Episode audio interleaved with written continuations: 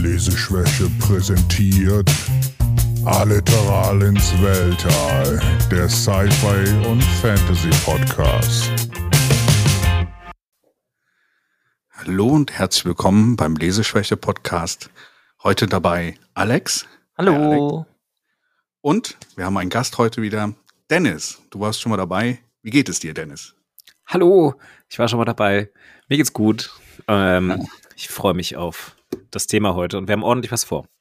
Wir haben ordentlich was vor, deswegen genau. Müssen, können wir uns nicht so lange mit dem Geplänkel aufhalten, sondern müssen direkt zum Thema kommen. Nein. Ähm, Dennis, du warst ja letztes Jahr, wann war es? Oktober?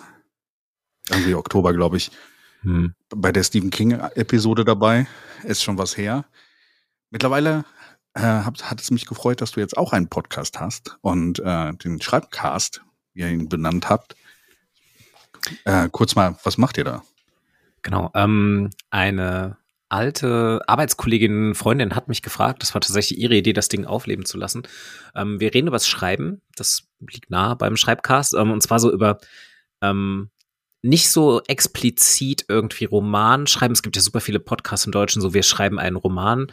Ähm, wir sind, also meine Podcastpartnerin Birte und ich, wir sind beide von Beruf aus Schreibberater, Schreibberaterinnen. Sie macht's freiberuflich, ich an der Uni und deshalb geht's um ja das gesamte Schreiben, wissenschaftlich, kreativ, beruflich ähm, und aber auch das Reden übers Schreiben und Schreibberaten. Das ist so die ganz, ganz grobe Richtung. Und viel mehr haben wir noch gar nicht, weil wir haben, sind doch jetzt erst ein paar Episoden dabei. Also vielleicht ist es in drei Monaten auch schon was ganz anderes. Ja, ihr habt aber ja auf jeden Fall ganz unterschiedliche Sachen schon, ne? Ihr redet über Pen and Paper. Genau, wir haben auch immer mal Interview-Episoden, es sind nicht immer nur wir beide und unsere erste äh, Interview-Episode war tatsächlich über Pen and Paper, aber dann halt auch wirklich das Schreiben von Pen and Paper, also so als Schwerpunkt. Ähm, und das haben wir auch weiter vor. Ähm, ich hoffe, dass ich zum Beispiel bald eine gute Freundin interviewen kann, die zum Beispiel momentan an einem Drehbuch schreibt. Und dann haben wir dann halt Thema Drehbuch schreiben. Und, das ist spannend. Ja. Wenn ihr da auch mal Kontakte haben wollt, ähm, einer meiner Freunde ist Regisseur und der andere ist Drehbuchautor und schreibt oh. äh, unter uns zum Beispiel. Deswegen, oh ja, äh, sehr, sehr gerne. Genau. Also sowas wäre toll. So Leute, die schreiben, aber gerne auch wirklich abseits von so dem, was man klassisch denkt, halt so Roman schreiben. Die auch sehr, sehr gerne. Ja. Aber ähm, so alles, was man noch so beruflich mit dem Schreiben machen kann, kreativ. Ja, wow. gerne. Also, also bewusst sehr offen. Ja, cool.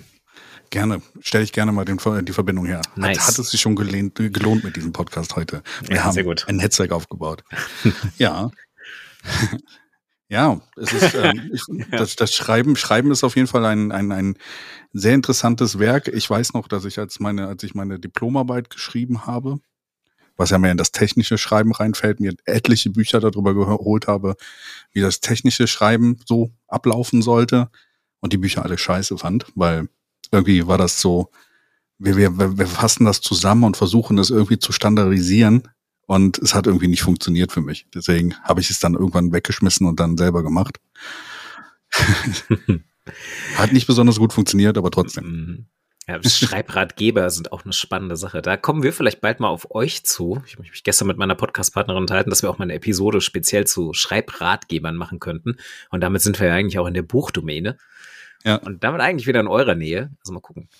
Vielleicht machen wir wirklich hier so netzwerkmäßig wie so, wie so YouTube-Netzwerke. Genau, den Schreibcast, da tauchen vielleicht bald mal Frank und oder Alex auf. Genau. Und dann bei euch, ja, hört Leseschwäche. Vielleicht, ja, äh, genau. Dennis war schon zweimal da, vielleicht kommt Börter dann demnächst auch mit. Ja. ja. Ja, aber heute haben wir ja ein, äh, sagen wir mal, ähm, nicht unbedingt lustiges Thema. Also ich meine, manche von diesen Büchern haben vielleicht, oder manche von den Werken in dieser Domäne haben vielleicht äh, etwas ungewollt lustige Züge, aber wir wollten heute ja mal über das Thema Dystopien sprechen. Und ähm, Dystopien. Alex, Dennis, was stellt ihr euch unter Dystopien vor? Gibt es einen geprägten Begriff dafür? Außerdem bei Wikipedia, den ja jeder selber schreiben kann. Also in meinem Kopf ist es meistens etwas, was in der Zukunft ist und eine etwas Negatives darstellt in einer Gesellschaft oder die komplette Gesellschaft oder der Staat, irgendwas Negatives. Hm, genau, also das ist, glaube ich, erstmal dieses Dystopie kann, dystopisch kann einiges sein und das ist immer so, eine Dystopie habe ich bei mir immer so als ein Werk, das sich eben auf diese dystopischen Aspekte in seinem Kern konzentriert und die auch ganz oft auf so eine eben gesellschaftliche Dimension ausweitet. Ähm, also so eine Dystopie wäre eigentlich ja irgendwas, wo ein Gesamtsystem schon irgendwie ins Dystopische gerutscht ist, nicht nur so ein einzelner Aspekt. Ich meine, das Wort selber Dystopie kommt ja von dysfunktional wahrscheinlich dann vorne, nur das Dis, also also so dieses dieses also etwas, was nicht wirklich dann gesellschaftlich so richtig gut funktioniert, oder? Ähm, ich glaube, die Wortherkunft ist eine andere. Ähm, ich habe tatsächlich mal in meinen Unterlagen gekramt. Ich habe in meinem Studium irgendwann mal angefangen, ein Seminar zu Dystopien und Utopien zu besuchen. Ich habe das Seminar nicht zu Ende besucht, habe ich gerade in meinen Aufzeichnungen gesehen. Ich war exakt zwei Sitzungen da. Ich erinnere mich auch noch dran, dass ich dann gegangen bin, weil es so eine ganz schlimme Referatsveranstaltung war und äh, ich hatte da keinen Bock drauf. Und ich habe aber die Notizen aus der ersten Sitzung mir angeguckt. Äh, Utopie von der Wortbedeutung bedeutet übersetzt quasi nicht Ort. Also ein Ort, den es nicht gibt, ähm, aber der quasi halt eine positive Assoziation hat.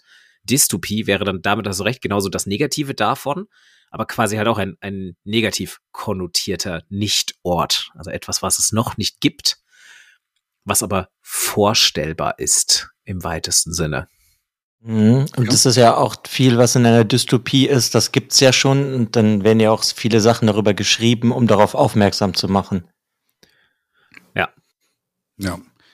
Also für mich ist die Sache, du hast ja eben erwähnt, Alex, etwas, was in der Zukunft liegt. Ich, es gibt auch viele, also es gibt auch einige Dystopien, die natürlich dann ähm, eigentlich die jetzige Zeit nehmen und sagen, okay, wie sieht es jetzt, würde es jetzt aussehen, wenn irgendwas passiert wäre in unserer Geschichte, wo wir uns anders entwickelt hätten, wo unsere Gesellschaft. Ja, klar. Mhm. Ja. Mhm. Genau. Man hat das auch mehr als auf diese Klassiker so bezogen, wie als halt hier ein 1984 rausgekommen ist. Das hat er in der Zukunft gespielt. Ja, genau. So was meine ich halt eher. Aber auch oft ein bisschen so, Dystopie assoziiere ich auch eher so mit ähm, schon eher so naher Zukunft. Also quasi so ein Sci-Fi-Roman, der jetzt irgendwie so tausende Jahre in der Zukunft spielen würde oder so. Da würde ich mich wahrscheinlich schwerer tun, das als eine Dystopie äh, wahrzunehmen, weil das eben dann schon so entfernt ist von unserer Gesellschaft. Also irgendwie hat es dann doch noch so den Anknüpfungspunkt oder die, die Wiedererkennbarkeit zu dem, was wir heute schon haben. Also 1984 ist, glaube ich, ja dieses gute Beispiel, was ja auch immer wieder genutzt wird und teilweise auch super oft einfach falsch genutzt wird mit, oh, das ist ja wie in 1984, wo man dann immer denkt, Leute, lest doch das Buch einfach mal, das ist, gibt's genau Gegenteil. Ja.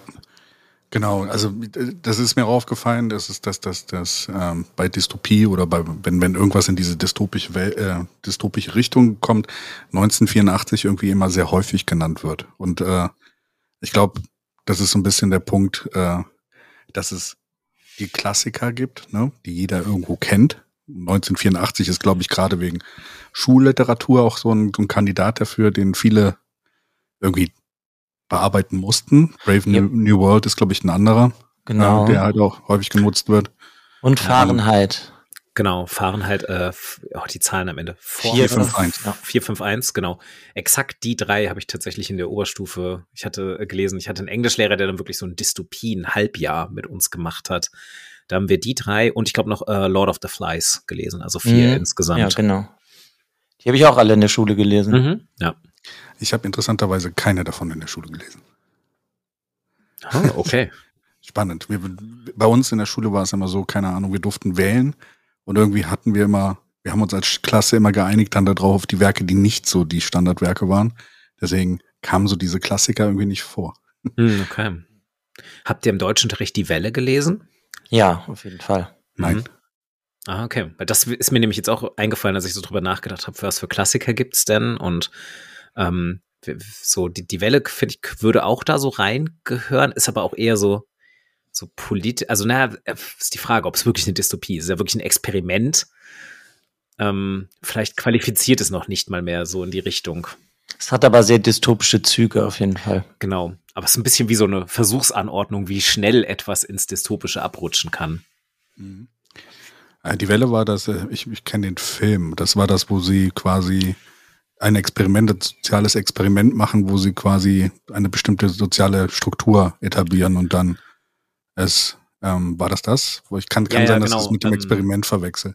Geschichtslehrer möchte zeigen, ähm, wie einfach es ist, in faschistische Tendenzen abzurutschen, macht das als Experiment mit, glaube ich, irgendwie einer Oberstufenklasse und zwei Wochen später ist die gesamte Schule in den Faschismus abgerutscht und der Geschichtslehrer selbst äh, so eine Führerfigur, ähm, so, so überspitzt gesagt. Das, ja, krass. Ja, wo wir gerade dabei sind und dass das, das mir auffällt, Filme.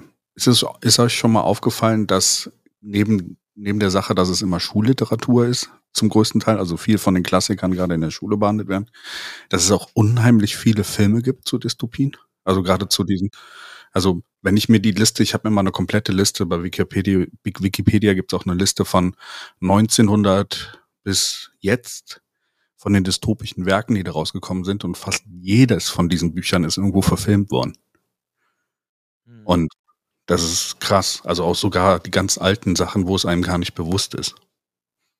Ja, aber das ist ja heutzutage auch immer noch so. Die Sachen werden ja auch immer noch verfilmt. Heutzutage werden es dann eher Serien, so The Handmaid's Tale oder so. Hm. Ja. ja. Ich glaube, es ist einfach ein sehr, sehr guter Stoff, ähm, auch um eben verfilmt zu werden weil das eben genau dieses hat so, man hat diesen Hook mit, ähm, ähm, so man kann, man kann sich drin einfühlen. Es ist ja oft irgendwie auch ein bisschen Suspense-mäßig, also selbst diese politischen Dystopien sind halt immer noch irgendwie mit, die haben so Thriller-Elemente, die haben Elemente von Geheimgesellschaften. Es geht fast immer um irgendeine Art von Widerstand, sehr, sehr oft, gerade in diesen ganzen Klassikern, weil man ja meistens irgendeine Hauptfigur hat, die dann eben versucht, also die sich dem dystopischen System bewusst wird und dann irgendwie versucht, daraus auszubrechen. Macht, macht, glaube ich, ist einfach eine gute Erzählung, ganz oft.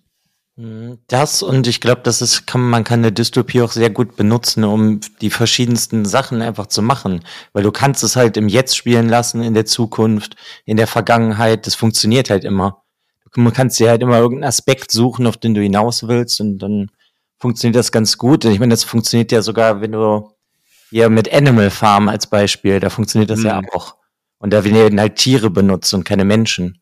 Aber ja. das funktioniert ja auch richtig, eigentlich finde ich ziemlich perfekt. Ja, auf jeden Fall. Ist vielleicht noch so ein Aspekt, also Dystopie ist super mit anderen Genres in Verbindung, weil Animal Farm wäre ja quasi eine Fabel eigentlich ne? und ähm, quasi äh, Sci-Fi, wenn es in der Zukunft spielt, muss es aber nicht. Es kann eine Gegenwartsdystopie sein. Also es gibt unterschiedlichste Arten da habe ich jetzt auch tatsächlich ein bisschen versucht, mit den drei Sachen, die ich mitgebracht habe, ähm, habe ich mal versucht, auch so drei unterschiedliche Genres rauszusuchen. Bin ich mal hm, gespannt, ja, spannend. was ihr von haltet. Ja, genau, wir wollten den Podcast mal sehen, ob wir es heute zeitlich alles unterbringen können und keinen Vier-Stunden-Podcast daraus machen. Aber äh, jeder von uns hat quasi im Vorfeld sich so drei Dystopien rausgesucht, die er heute vorstellen wollten, äh, will. Ähm, sind dabei nicht unbedingt die Top 3 Dystopien, würde ich sagen, von jedem, sondern quasi mal so ähm, Dystopien, die vielleicht einen besonderen Eindruck hinterlassen haben oder ein bestimmtes, also besonders sind in, in ihrer Art und Weise, wie sie auf uns gewirkt haben. Deswegen ähm, sind es vielleicht, bei vielen werden wahrscheinlich auch die Klassiker mit in den Top 3, eine, ein, ein oder zwei dann bestimmt auch vorhanden sein, aber deswegen wollten wir mal so ein bisschen abseits von diesem Top 3 vielleicht dann halt auch Top 3 in Bezug auf, was uns daran interessiert und ein bisschen abseits vom Mainstream. Kann man dazu Mainstream sagen? Ja, auf jeden Fall. Hm. Ist auch vielleicht mal einfach eine Idee, um noch andere Dystopien vielleicht zu entdecken und nicht immer in seinem Interessensbereich zu bleiben. So haben wir jetzt einfach mal wirklich unterschiedliche Sachen, glaube ich. Ja, genau. Weil ich glaube, 1984 ist so bekannt, es ist eben genau diese so, diese, diese Schullektüre nochmal durchgehen. Das ist, das kennen ja einfach super viele schon. Und heißt nicht, dass das keine guten Bücher sind. Also 1984 wäre wahrscheinlich in meinen Top 3 drin. So, das habe ich, glaube ich, wirklich schon dreimal gelesen und ähm, ich komme immer wieder gern zu dem Buch zurück.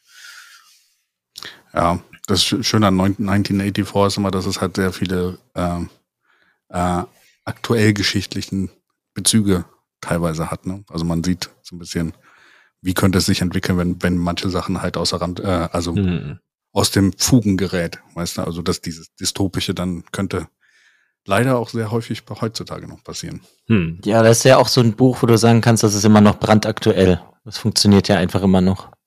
Ja. Ja. Sollen wir dann ja. loslegen mit jedem den drei Büchern? Wer mag anfangen? Unser Gast, würde ich sagen. Genau. Gäste vor. Okay. Gut.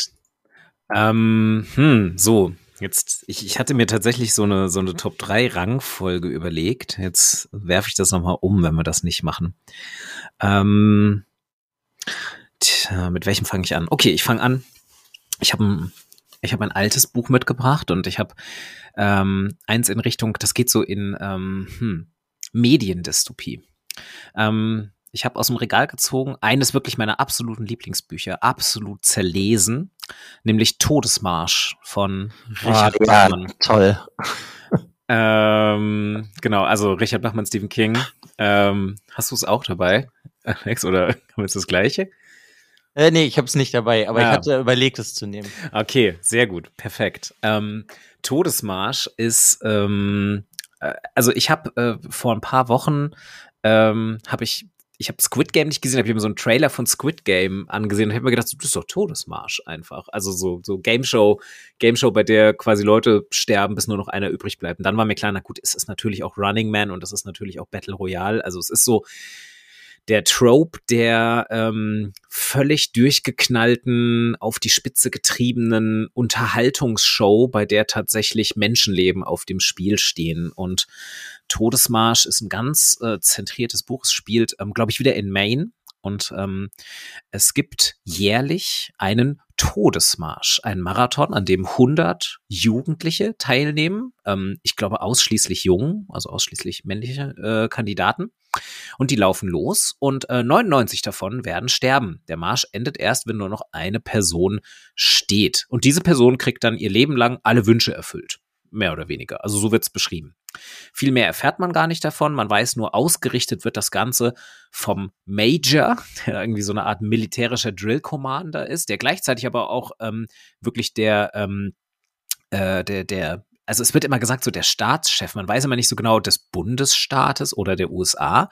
Und ähm, man erfährt sehr wenig um das Ganze herum. Also eigentlich ist es gar nicht mal das gesamte Dystopie-System, sondern es startet quasi mit dem Beginn des Laufs. Also es startet so mit der Warm-up-Phase und man ist immer nur in der Figur der Hauptperson einer der Läufer. Ähm, und man sieht das Ganze nur aus seiner Sicht. Das heißt, man kriegt überhaupt nichts mit, was so drumherum passiert, außer dass es halt wirklich ein Spektakel ist. Es ist wie so die Tour de France mit, da stehen halt Leute am Straßenrand und ähm, es wird gefilmt und alles, aber da sterben halt Leute. Die Regeln sind, man muss konstant durchlaufen. Und wenn man langsamer, ich glaube, als was war es, drei Meilen per, pro Stunde wird, kriegt man eine Verwarnung. Dann kriegt man auch noch eine zweite Verwarnung und beim dritten Mal wird man dann halt einfach erschossen. Und ähm, ja, und das ist das, das ist das ganze Buch eigentlich. Und ähm, das habe ich mal so als Beispiel mitgebracht für Mediendystopie. Und ja, da sind wir wieder bei den Serien, weil also Squid Game ist ja jetzt noch gar nicht so lange her. Ähm, war ein riesiger Erfolg, auch so ein bisschen Überraschungshit. Ähm, und das ist genauso in diese Richtung halt so Dystopien von, ja, Near Future Game Shows im Sinne von, was machen wir eigentlich noch zu unserer Belustigung, Menschenwürde im Fernsehen und das ist das Dystopische daran, es ist halt auf die Spitze getrieben. Wir machen uns nicht mehr nur über die Leute lustig, sondern sie sterben sogar, wenn sie äh, daran scheitern, uns zu unterhalten. Mhm. Wobei das Buch ist ja mehr wie so ein, ja eigentlich, also das ist ja ein Stephen King Buch und die sind irgendwie, finde ich, halt oft wie so ein Actionfilm, diese Richard Bachmann Sachen, die er geschrieben hat. Und hier geht's ja jetzt dann zwar so am Rande, wie du ja sagtest, um die dystopischen Sachen, aber eigentlich geht's ja mehr um dieses nackte Überleben und ist wirklich wie so ein Actionfilm für mich, als ich das gelesen habe. Ja, auf jeden Fall. Ähm, das ist wirklich nochmal dieses Richard Bachmann-mäßige, also dass King da wirklich auch ein bisschen anders schreibt. Und äh, das ist genau wie ich meinte, es ist wirklich so, es ist einfach der Lauf von der ersten Minute bis zur letzten Minute. Also auch wenn das aus der Ich-Form geschrieben ist, dann ist es wahrscheinlich kein Spoiler zu sagen, dass der Protagonist sehr lang überlebt. Also das zum Finale dieses Laufes der Protagonist auch noch dabei ist. Ähm, und dann verraten wir einfach mal nicht, wie es genau ausgeht. Und ähm, äh, genau, aber ich, ich finde, es hat diese Implikation. Das finde ich auch, glaube ich, so faszinierend an dem Buch. Es wird nicht gesagt irgendwie so, es ist nicht so, ähm, die Tribute von Panem mäßig, dass man so ganz viel über das System erfährt und wie sind da die Profiteure im Hintergrund und was läuft da hinter den Kulissen ab. Das ist überhaupt nicht der Fall. Man hat nur die Innenperspektive auf die Figuren. Und es, es wirft aber so viele Fragen auf. Nämlich die allererste Frage erstmal, es ist nicht so, dass die gezwungen werden, da mitzumachen, sondern man meldet sich freiwillig für diesen, für diesen Lauf. Und es wird überhaupt nicht geklärt, warum. Ähm, ist nicht wie in die Tribute von Panem, dass da halt Leute ausgelost werden und das so ein System ist, um äh, von einem unterdrückenden Staat halt die Knute auf die Untergebenen zu halten. Nee, aber hier geht's ja darum, dass wenn du siegst, dass du dann für den Rest deines Lebens ausgesorgt hast. Ja, weil die Leute Quote sind von ja 99 zu 1, ja. Ja, aber mhm. das scheint ja in dem Buch zumindest für die jungen Leute ein Anreiz zu sein, mhm. weil alle ja sehr arm erscheinen, ist ja keiner, also bis auf hier der Major und ich meine, der ist doch auch irgendwie der Sohn von dem, läuft doch da auch mit. Genau, das ist so einer der Dramatic Reveals gegen Ende, dass einer der Leute dann sich als zumindest ausgibt als Sohn des, Ma des Majors. Ähm, ob er es ist, wird auch, also es wird auch nicht confirmed. Ähm, Genau. Ja, aber genau, also da, das ist so ein bisschen der Kommentar darauf. Es geht so um die, die arme, perspektivlose Jugend, glaube ich. Aber das wird halt nicht so thematisiert. Also da läuft kaum jemand mit, der dann irgendwie sagt, oh ja, ich laufe hier mit, weil ich arm bin und das ist meine einzige Chance in dieser, in diesem heruntergekommenen äh, USA was zu werden oder so. Aber das, das schwingt natürlich mit. Aber es wird halt nicht so ausgesprochen. Ja, woran ich mich noch erinnern kann, dass es auch sehr viel dann um dieses Zwischenmenschliche ging, dass ja dann irgendwie wie Feindschaften und Freundschaften entstehen beim Laufen. Das fand ich, hat der hat ähm, Richard Bachmann super gut hingekriegt. Äh, ja, genau. Es ist wirklich auch, äh, ja, es ist, es ist ein ganz, ganz großartiges Buch. Es ist wirklich auch spannend einfach, weil es ist genau das. Diese Jugendlichen haben ja nichts gegeneinander. Ähm, und die, die laufen dann, die machen dann halt so ihre Zweckgemeinschaften. Man weiß aber genau, da, da kommen nicht alle durch. Ähm, also das, die meisten kommen nicht durch. So, es ist wirklich literally, guck nach links, guck nach rechts. Zwangsweise wird eine von diesen beiden Personen am Ende nicht mehr leben. Nein, beide, sorry, so rum. Nur noch eine von den dreien, maximal. Gibt es davon eigentlich eine Verfilmung? The Long Walk? Ähm, ich meine ja. Ich könnte aber sein, dass es so ein TV-Ding war. Hm. Das könnte ich mir eigentlich super gut vorstellen als Film. Ja, gibt es. Oh, Moment. Nein, ist geplant. Ah, super. Ah. 2018 bekannt gegeben und okay. seitdem hört man nicht mehr viel. Ja, okay, Drehstopp durch Coronavirus. Ja, die laufen halt noch, das dauert noch was länger. Mm, mm. ähm, ja, tatsächlich interessant. Soll kommen und gibt es scheinbar noch. Ich hätte jetzt auch schwören können, dass es die schon gibt. So, ja. aber vielleicht wirklich so auf Fernsehfilmniveau. Ja. Das Interessante ist, dass, äh, ich meine, wenn wo du das jetzt erzählt hast, ich habe The Long Walk oder beziehungsweise der Todesmarsch jetzt nicht gelesen. Aber wenn du das so erzählst, dass es halt um Preisgeld geht, ne, äh, kommt einem schon sehr stark Squid Game in den Kopf dann natürlich, ne? Also du hast ja quasi, oder halt auch, also ähm, die Tribu Tribute von Panem ist mm. ja, oder, oder Running Man ist ja auch ähnlich. Wobei da der andere, andere, da sind es ja mehr so zur Unterhaltung, diese Fernsehspiele, wo wo es ein bisschen anders ist, aber trotzdem scheint er als Richard Bachmann, Stephen King, sehr viel Spaß daran gehabt zu haben, solche Situationen zu erzeugen für seine Charaktere. Und wie du auch meintest, King macht ja häufiger mal in den Büchern, dass er so, er nimmt halt eine Situation an, also so Christopher Nolan-mäßig auch in seinen Filmen, ne? also so, da, da ist es vergleichbar, dass es einfach als gegeben gesehen wird und nicht hinterfragt wird in den Büchern. Es muss auch nicht erklärt werden, dass es da ist. Es ist halt einfach da. Aber das, das ist ja auch so eine Spezialität, finde ich, von King, dass du dich irgendwie nach zehn Seiten bist du irgendwie in diesem Szenario drin, was der sich da ausdenkt. Ja. Ja, spannend. Genau. Ja, ähm, ich ich glaube, da nehme ich das nächste, weil er, es wurden hier jetzt schon zwei Sachen angesprochen, die theoretisch was damit zu tun haben. Ich habe nämlich als erstes Buch Battle Royale dabei von Koshun Takami.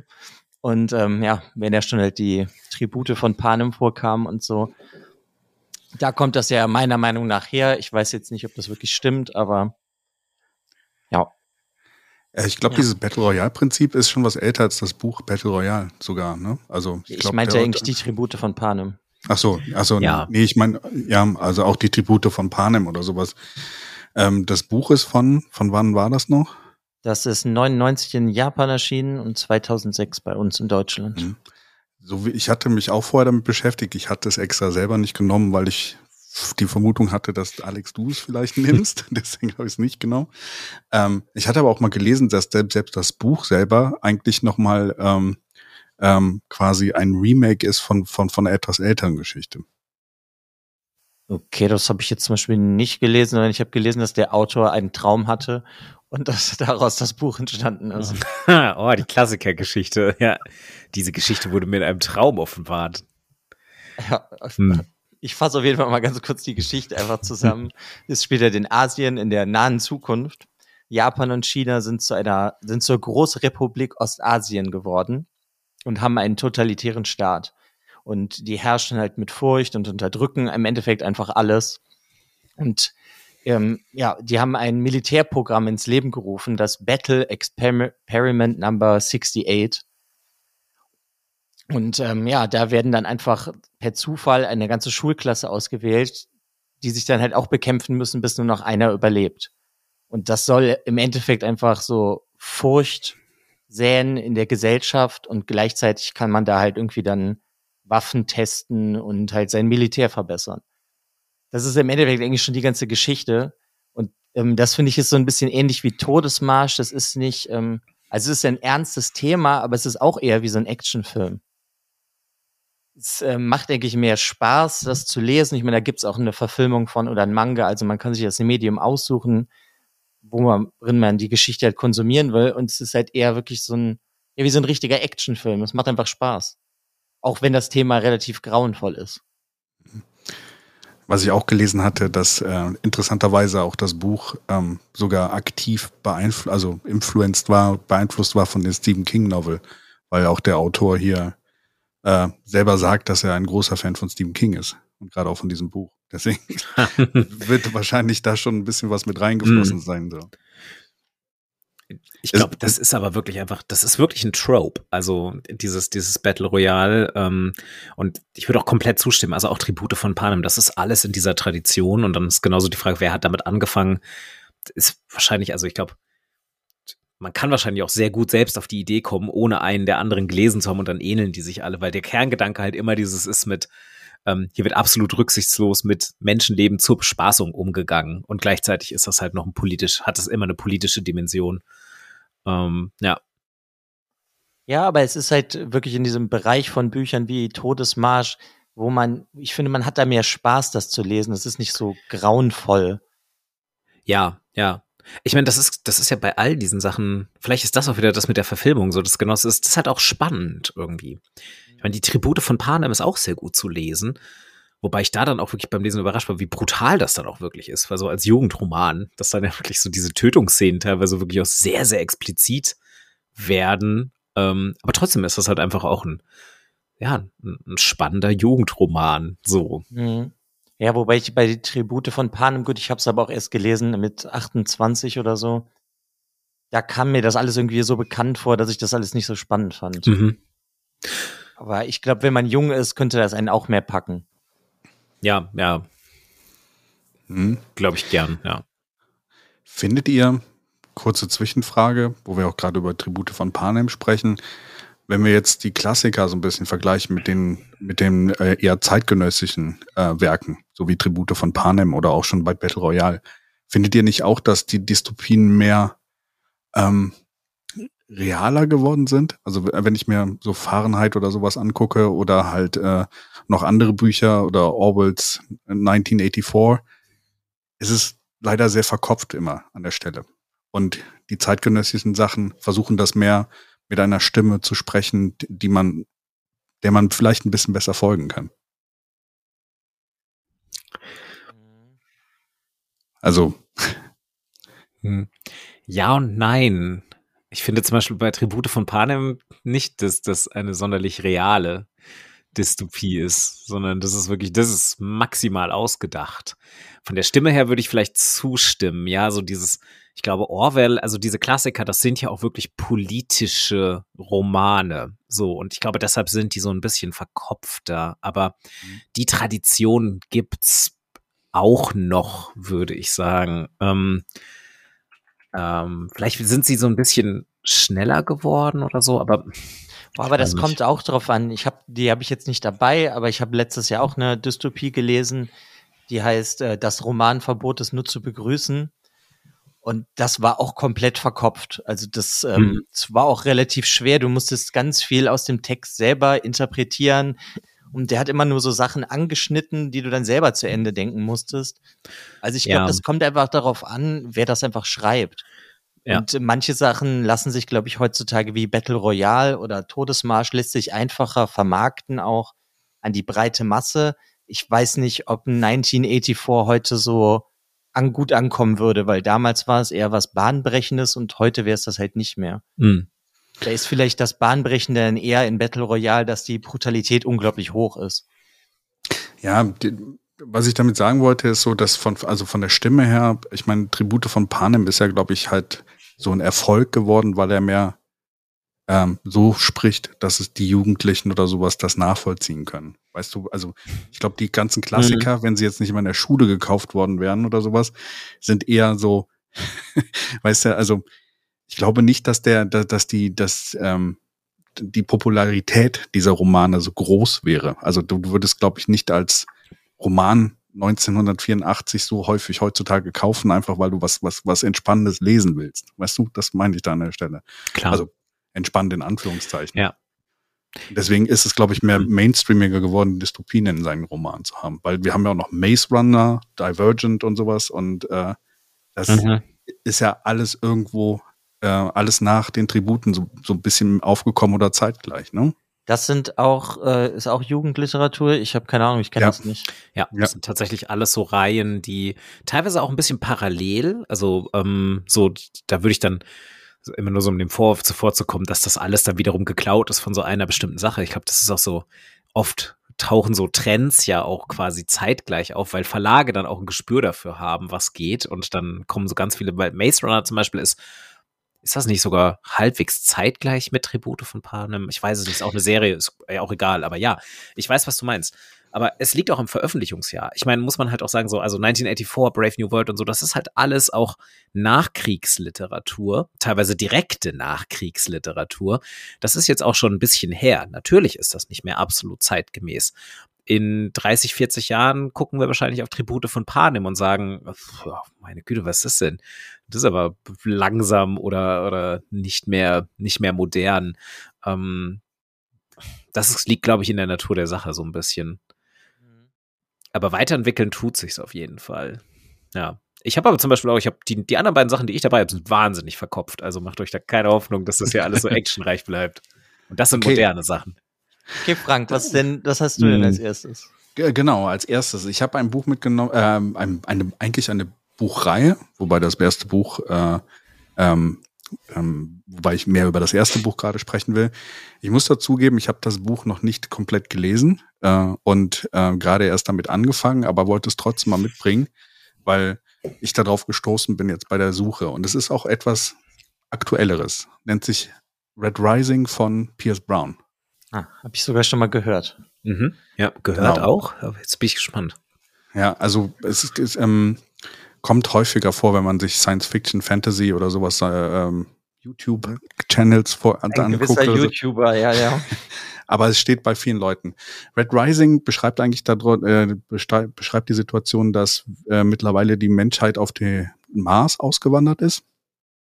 Ähm, man dort quasi äh, eine Zweiklassengesellschaft in dem Sinne gebaut hat. Es gibt die Goldenen, das sind, ist quasi die Herrschaftsklasse.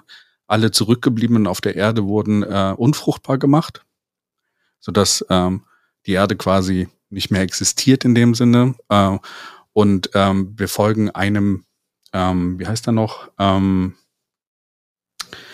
Moment, wie heißt der? Darrow, genau. Darrow, der halt dieser Arbeiterklasse angehört und ähm, diese goldenen sind an der Spitze. Das Zeichen von den goldenen ist eine Pyramide, ähm, wo ähm, die, die Leitbilder sind Gehorsam, Opferbereitschaft und Wohlstand. Das sind die goldenen an der Stelle. Und dieser Darrow wird durch einen tragischen Zustand, wird, äh, verliert er seine Frau, verliert sich dann eigentlich so ein bisschen selber, aber entscheidet sich dann selber, diese goldenen zu unter wandern und quasi da ähm, eine Rebellion zu starten. Und das ist dieses Red Rising. Und das ist jetzt eher mal so ein bisschen, also war ganz spannend, mal etwas zeitgenössigeres, etwas aktuelleres zu finden. ja, ähm, fand, fand ich ganz gut. Also wie gesagt, ich bin noch nicht besonders weit. Ich habe mir jetzt nur mal so grob durchgelesen, worum es geht, aber es ist auf jeden Fall etwas, was ähm, spannend geschrieben ist und äh, was halt auch ein bisschen diesen, diesen ganzen Trope der Dystopie. Also wir haben viel Dystopien, die viel auf der Erde spielen, ne? Also oder einer Erde vergleichbaren Welt. Diesmal ist es dann der Mars und ich finde äh, dieses Setting da ganz interessant.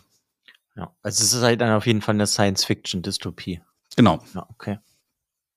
Ja, erinnert mhm. mich dann auch direkt ja irgendwie Science-Fiction-Dystopie. Es gibt ja auch hier die drei Sonnen von dem, wie auch immer, dem Chinesen, der diese Sci-Fi-Bücher, das ist ja eigentlich auch eine Dystopie, wie du das gerade erzählt hast, ja. Das Free Body Problem. Ja, genau, das ist doch auch eine Dystopie dann. Ja, ist eigentlich auch eine Dystopie, genau, ja, ja. Kennst du das, Dennis? Das zweite jetzt gar nicht, nee.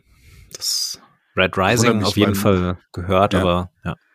Three, äh, das Three Body Problem ist momentan interessant, weil es mir immer wieder an vielen Stellen begegnet, weil immer wieder anfangen Leute davon zu sprechen. Okay, interessant. Das ist, ähm, das ist von äh, Liu Qi-Ching oder wie man das auch immer ausspricht. Ich habe keine Ahnung. Es ist, der chinesische Name aussprechen ist unglaublich schwer. Ja.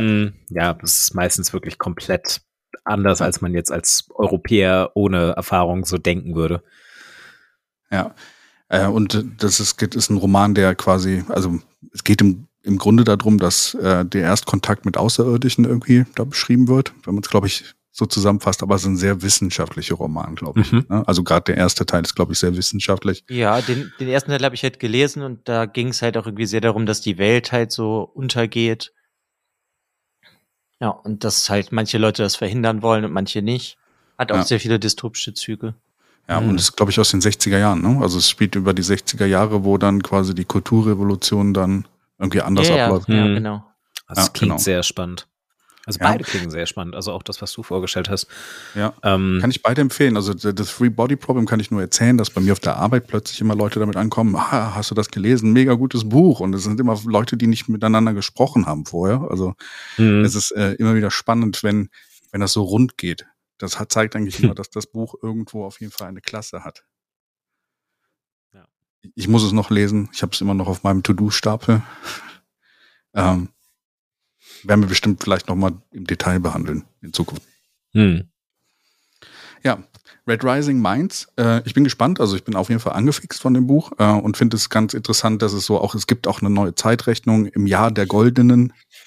Äh, das spielt im Jahre irgendwie 736 der Goldenen und sowas. Also es ist noch die Bezüge zur Erde da und es ist irgendwie eine Zukunft, eine unbestimmte Zukunft, aber es ist halt eher in Richtung Science Fiction dann dystopisch. Ja.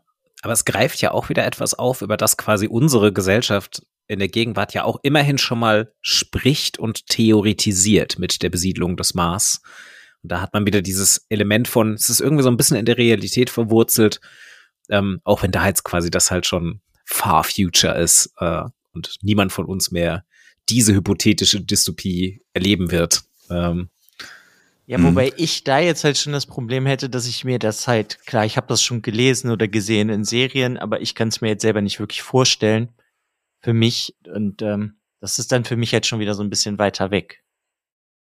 Also mit diesem, dass es in, in der Zukunft dann spielt, meinst ja, du? Ja, das ist auch einfach, dass wir den äh, Mars, auf den Mars gehen und da leben und so. Ja. Also es, ich kann mir vorstellen, dass das irgendwann passieren wird, aber ich kann es mir für mich nicht vorstellen und deswegen ist das für mich einfach was weiter weg und dann ähm, finde ich das auch dann nicht mehr so bedrohlich als Dystopie. Ja, weil du das selber nicht mehr miterleben wirst. Also deswegen, okay. Ja, kann ich verstehen. Es ist interessant. Habt ihr, äh, kurze Zwischenfrage, ist mir gerade eingefallen, weil ich da auch letztens mit jemandem drüber gesprochen habe. Kennt ihr dieses, diese äh, Polit politikwissenschaftliche Ansichtsweise von End, End, Ende der Geschichte, also quasi End of History. Also dass äh, es polit, politwissenschaftlich einen, einen Begriff gibt, der sagt, wir erreichen einen Zustand, in dem wir uns nicht mehr weiterentwickeln. Und das fällt mir gerade auf, wenn wir so diese Romane beschreiben oder sowas, äh, versuchen sie eigentlich diesen Ansatz immer irgendwo auch zu finden. Ne? Also dass sie sagen, hm. wir sind an einem Punkt, wo wir uns so weit hin entwickelt haben, dass sich dann nichts mehr ändert an dieser Stelle erstmal. Also habt ihr wahrscheinlich noch nicht mal. Nee, nicht wirklich. Aber du meinst, wir als Menschheit entwickeln uns nicht weiter, oder? Genau, genau, richtig. Oder unsere, also das wäre das wär quasi Ideologien am, entwickeln sich nicht weiter oder sowas in der Art. So. Genau, dass wir quasi an der Spitze von unserer Entwicklung sind und alles, was danach kommt, ist wieder eine Rückentwicklung. Und ähm, so. das ist so, das ist auch etwas, äh, deswegen komme ich da gerade drauf, dass teilweise die Leute ja heutzutage schon denken, dass wir quasi die Spitze der Evolution jetzt gerade sind. Ne? Also dass wir quasi am Punkt sind, wo wir uns gesellschaftlich nicht mehr umentwickeln würden, weil wir mhm. zumindest in den größten Teilen der Welt eine Gesellschaftsform gefunden haben, die funktioniert, Demokratie.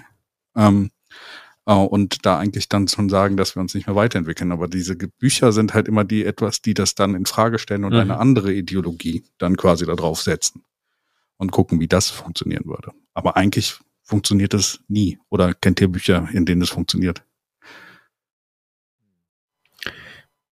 Ich hätte tatsächlich nichts im Kopf, bei dem jetzt zum Beispiel, also sagen wir 1984, in gut. Also wo dann am Ende rauskommt so, ja, und unsere Art von äh, Kontrolle über das Volk ist tatsächlich die beste Form.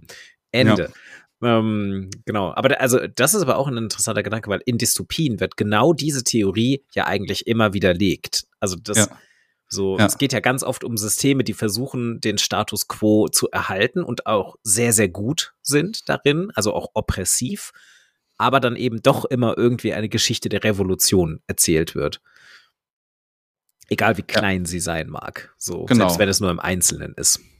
Und ich glaube, das ist auch so ein Teil, diese Gleichförmigkeit in Dystopien führt immer dazu, dass du Rebellion, äh, rebellische Gegenbewegungen erzeugst. Ne? Und das ist, glaube ich, so der mhm. Punkt, der in Dystopien halt auch häufig kommt.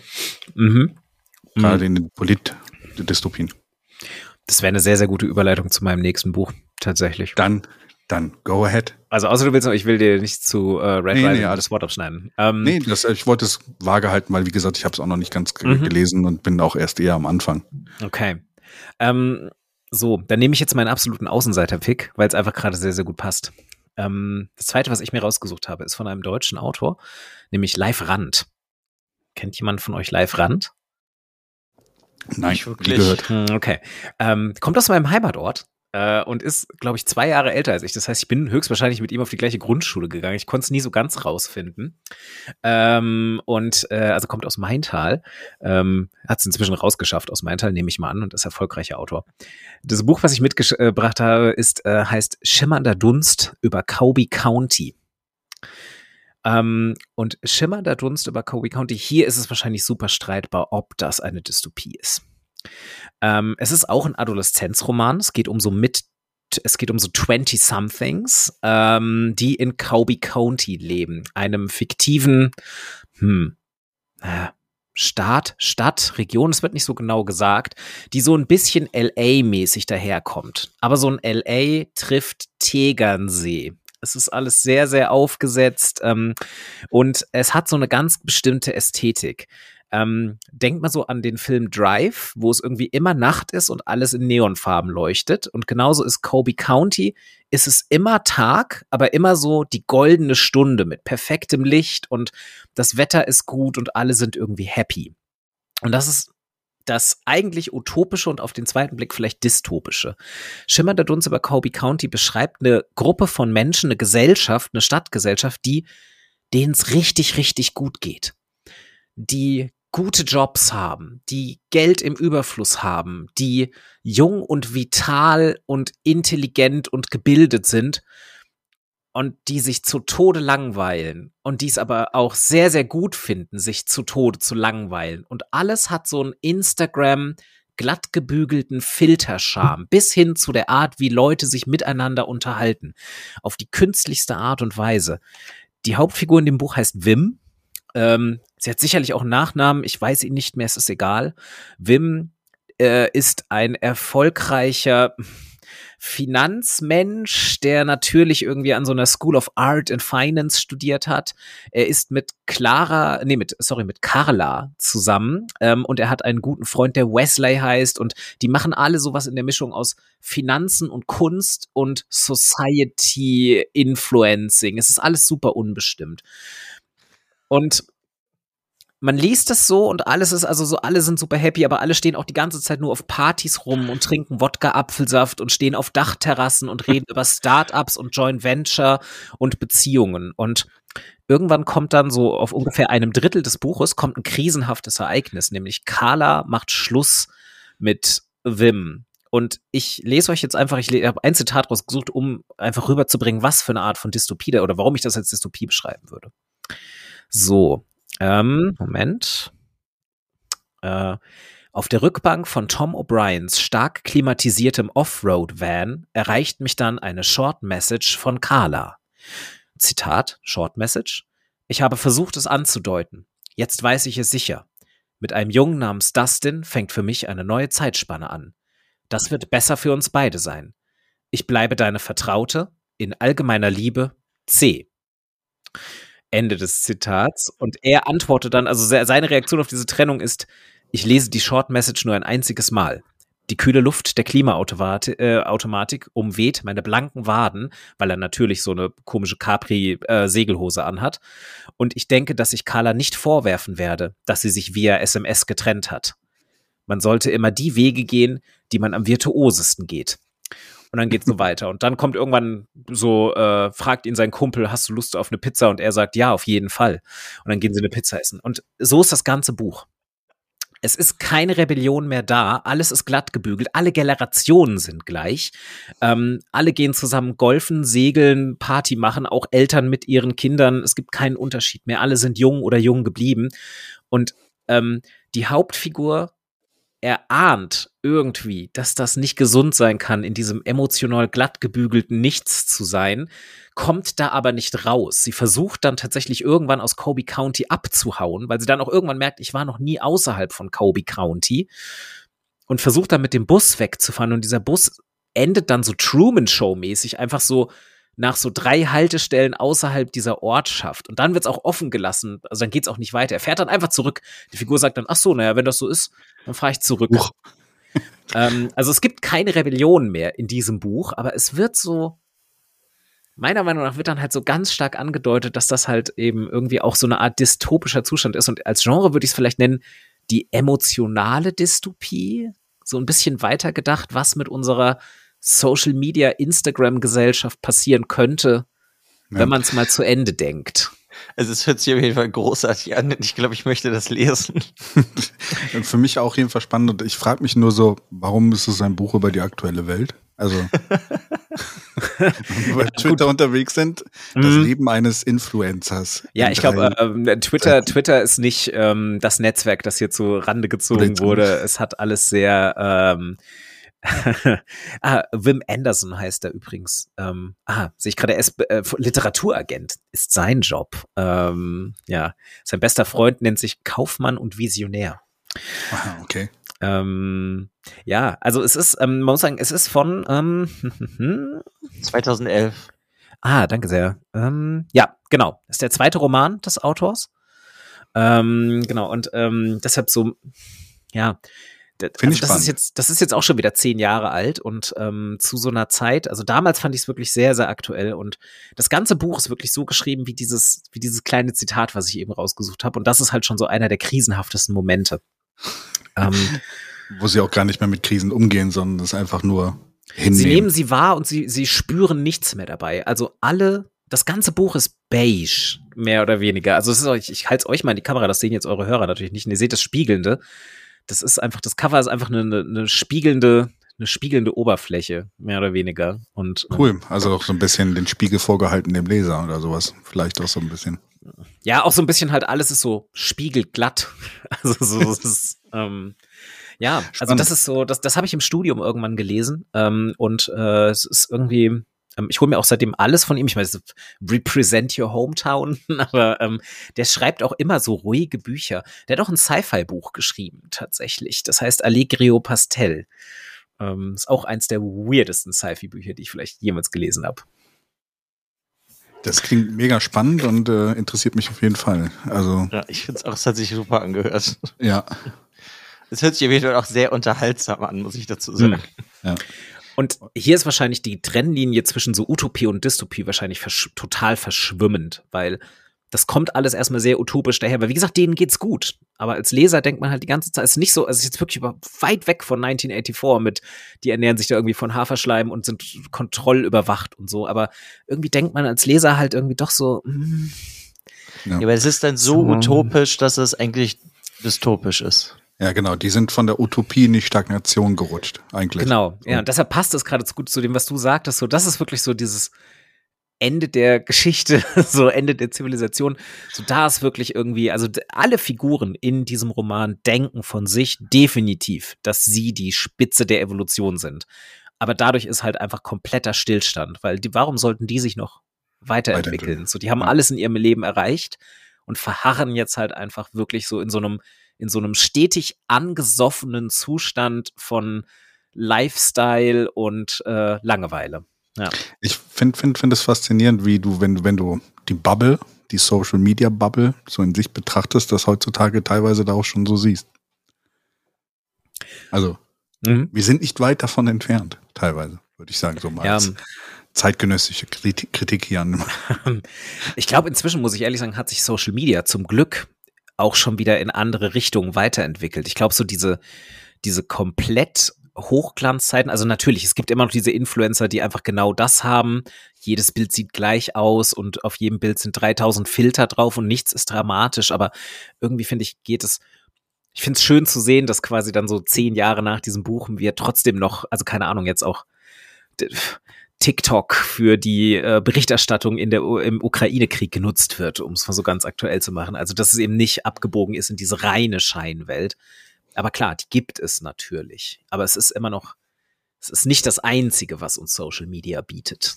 Ja. Zum Guten oder zum Schlechten. Zum Glück. Lange mhm. Zeit lang hatte man, glaube ich, die Gefahr, dass es das, das bleibt. Also. Ja. Wenn, wenn Facebook sein Meta durchsetzt, so wie sie es in den Werbespots präsentieren, ich glaube, dann, dann kommen wir da vielleicht noch mal hin. Aber wer da freiwillig mitmachen will, äh, ja. Äh, so wie es aussieht. Von gesehen. So wie es aus, aussieht, äh, wird das ja nicht in Europa stattfinden. Ich meine, Hoffentlich.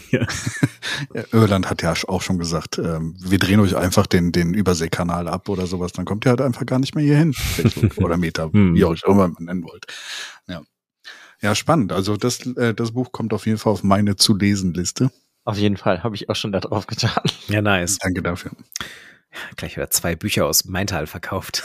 Das verlegt wird, glaube ich, bei Kiepenheuer und Witsch, das Berlin. Also, naja. Es steht auch wirklich, im Klappentext steht wirklich drin, ähm, Live Rand ist ein Autor und lebt in, warte, lebt in Berlin und Maintal Ost. ich habe meinen Vater mal, ich habe meinen Vater mal gefragt. Das ist tatsächlich so, dass äh, er die Familie Rand kennt, also quasi den Vater dieses Autors. Aber ja, also die ich halte es aber für eine fragliche Information, dass er immer noch dort lebt. Ich glaube, ja. Berlin ist der Hauptwohnsitz. Ja, Berlin und äh, Maintal Ost. Ich glaube, unterschiedlicher könnte es, glaube ich, nicht sein. Ach, quasi identisch vom Lifestyle ja. her und vom Trubel. Ja. Le äh, Weltmetropole Maintal Ost. Mhm. Ja, Alex. Ähm, Soll ich weitermachen? Ja. Okay, ja, dann ist das zweite, was ich mir ausgesucht habe, heißt 1Q84 von Haruki Murakami. Kennt ihr das? Ja. Das war, Hast du es schon mein, gelesen? Das war, glaube ich, mein erstes Haruki, nee, mein zweites Haruki Murakami Buch, das ich gelesen habe, ja. Ja, okay. Das ist auf jeden Fall eine Trilogie. Das ist 2009, 2010 ist das rausgekommen. Und ähm, hier haben wir einmal 1Q84. Da spielt der Autor mit, aber das musste ich ähm, lesen, um es zu verstehen, im Wikipedia-Artikel. Denn das Q in 1Q84 steht für Question Mark im Englischen, ist aber gleichzeitig ein Wortspiel, da der Buchstabe Q und die Zahl 9 im japanischen Q ausgesprochen wird. Da, was es dann halt 1984 geben würde. Das ist so das erste, womit er spielt. Und ähm, ja, ist halt ähm, hier keine dystopische Zukunft, sondern ist eine dystopische Vergangenheit, weil es spielt halt 1984 und es ist eigentlich, ich finde es auch gar nicht so dystopisch, sondern es hat so dystopische Züge drin. Eigentlich ist es wie bei Murakami oft eher so eine verkappte, seltsame Liebesgeschichte, die aber in einer Parallelwelt spielt. Und da hast halt die ähm, beiden Protagonisten, du hast einmal Tango, Das ist so der Standard männliche Protagonist eigentlich bei Murakami. Der versucht ein Buch zu schreiben, aber kriegt irgendwie eigentlich auch nicht so viel hin. Und dann hast du Aomame, das ist die Protagonistin, und die ist eine Auftragsmörderin. Und die kennen sich aber beide aus der Grundschule und diese beiden kommen halt in diese Parallelwelt. Und diese Parallelwelt, das äh, finde ich, wird ganz geschickt gemacht, dass wie sie merken, dass die Welt anders ist, weil Aomame merkt erstmal, dass die Welt anders ist, weil die Polizisten andere Uniformen tragen und irgendwann entdecken sie, es gibt zwei Monde. Und das ist ähm, halt so, so Kleinigkeiten, womit das eigentlich erst rüberkommt, weil beim normalen Lesen, finde ich, merkt man das jetzt nicht unbedingt, dass es eine Parallelwelt ist. Sekunde, musste mich kurz mal räuspern. Ja, ja. Und es ist eigentlich ist diese Welt, die Murakami hier erschaffen hat, ist das komplette Gegenteil von 1984, weil du hast halt nicht Big Brother, die dich beobachten, sondern du hast die Little People, werden sie genannt. Und da geht es aber halt ähm, dann mehr in diesen äh, magischen Realismus wieder, den Murakami sehr viel benutzt. Also es, ähm, ich finde es super cool. Ich meine, wenn du das auch kennst, findest du das sehr dystopisch, das Buch? Tatsächlich nicht. Ähm, also äh, genau, es ist wirklich, ich stimme dir komplett zu, es sind so Nuancen. Ne? Also ich hätte, ähm, ich habe das dann damals auch und ich habe natürlich auch vom Titel her gedacht, so, ah ja, okay, 1Q84 ist doch hundertprozentig eine Anspielung. Ähm, hab das aber auch, also das mit dem, ich kenne mich mir auch mit dem Japanischen überhaupt nicht aus, deshalb das mit dem Q ist mir nicht aufgehört, aber ich dachte mir so, naja, da, haben sie halt Buchstaben äh, geändert, aber das wird schon in die Richtung gehen. Ähm, ich finde aber tatsächlich auch, es ist so dieses Nuancierte und dieses, genau, dieses, dieser magische Realismus ist erstmal etwas, was ich jetzt zumindest nicht mit Dystopie verbinden würde. Also die Erzählweise davon. Ähm, und dann kommt es halt wirklich eher so durch die Kleinigkeiten. Also es fehlt so dieser ganz, ganz, es fehlt halt so der große Wurf quasi, äh, wo man dann sagt, ja, okay, äh, die, diese Gesellschaft ist halt wirklich fucked up, so mehr oder weniger. Ja, und ich glaube, das liegt aber auch gleichzeitig daran, dass der halt sehr japanische Themen dann auch benutzt. Weil hier ist ja das große Böse, ist eine Sekte und in Japan finden die halt Sekten, glaube ich, sehr bedrohlich. Genau, und das habe ich halt eher so ein bisschen als Bedrohung, eher so im Sinne von, also ich dachte so, ah, ich hatte dann beim Lesen, glaube ich, noch so dieses, dass ich immer dachte, so, oh, schwenkt, schwenkt das jetzt in so eher so Horror um. Also gerade mit dieser Sekte dann, ähm, äh, genau, aber ja, ich, ich, also ich finde es einen sehr, sehr guten Pick auf jeden Fall, weil gerade halt auch durch diese Parallelwelt, weil dann halt so ein anderer Entwurf geschildert wird, der aber halt eben nicht so auffällig ist. Es ist wirklich genau dieses so, die müssen selbst sich dann erstmal darin orientieren. Mhm. Aber es ist so das dystopische, ja, in den, in den kleinen Nuancen, in den Feinheiten. Ja. Ja, ich finde, das äh, macht das Buch auf jeden Fall irgendwie schon sehr besonders, weil es irgendwie, das, dieses Dystopische ist halt nicht das Hauptaugenmerk des Buches, sondern es ist ja eigentlich, dass diese beiden Protagonisten nicht beieinander sind, aber am Ende des Buches wollen sie beieinander sein. Hm. Und deswegen hast du mehr so diese Liebesgeschichte in irgendeiner Form, die sich da lang entwickelt und alles wird so ein bisschen verbunden mit dem dystopischen und diesem magischen Realismus. Aber also das steht ja eh für Murakami sehr, dieser magische Realismus. Und hier, finde ich, macht er das einfach super gut. Ja. Ich muss immer noch das mein erstes Murakami-Buch lesen. Fällt mir dann drauf.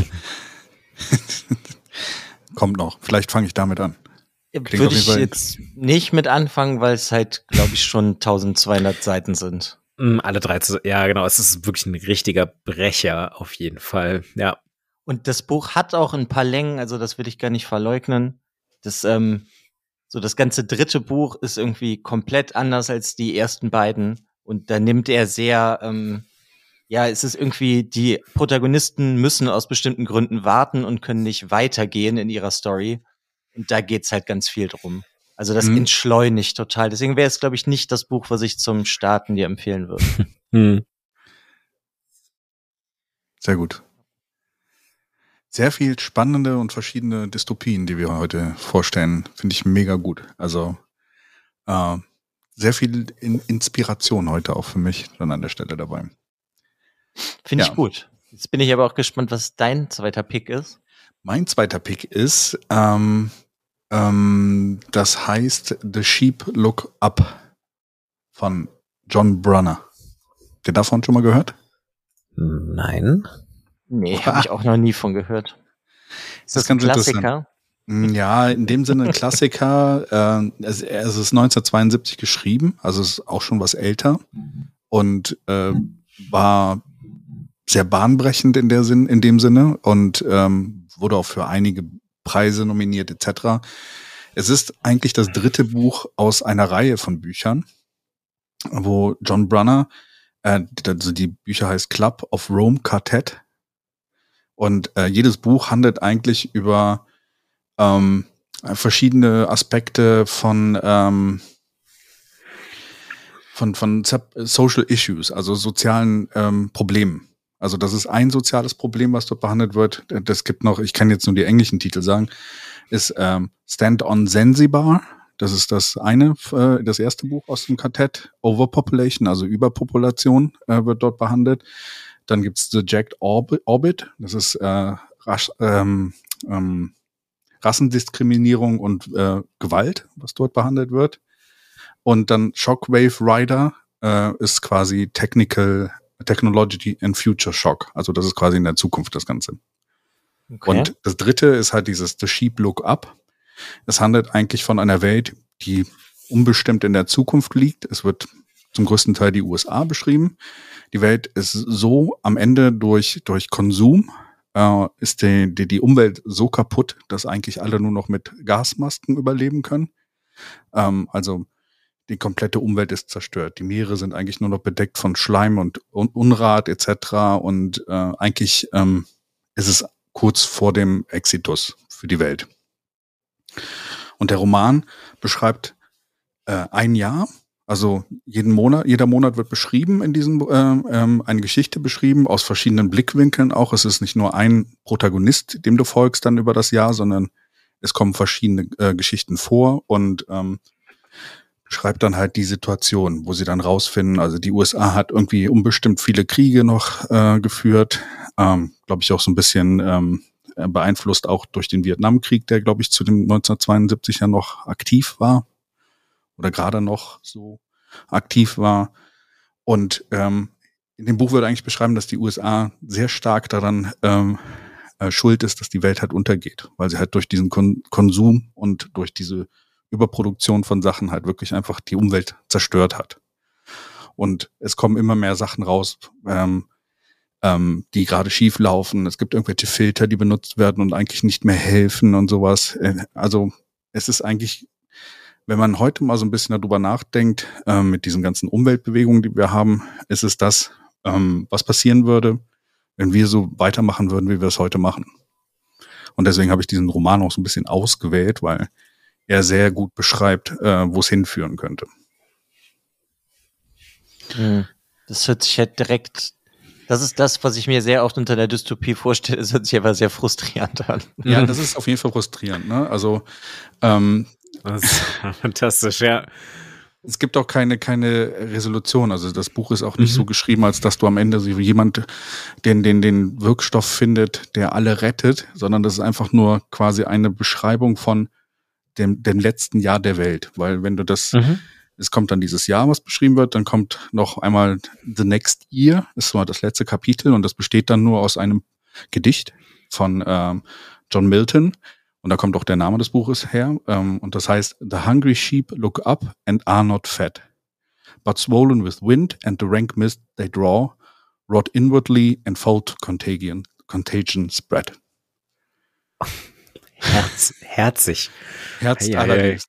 Ist dann aber auch wirklich auch ähm, durchaus sarkastisch gemeint, dass das quasi das Club of Rome Quartett ist, oder? Ja. Weil der Club of Rome ist ja eigentlich so ein Zusammenschluss von so so so Denkern, die ja gerade quasi so die die ein bisschen ähm, die, die Welt zum Besseren wandeln wollen. Ähm, ja, genau. Und, ja. Äh, mhm.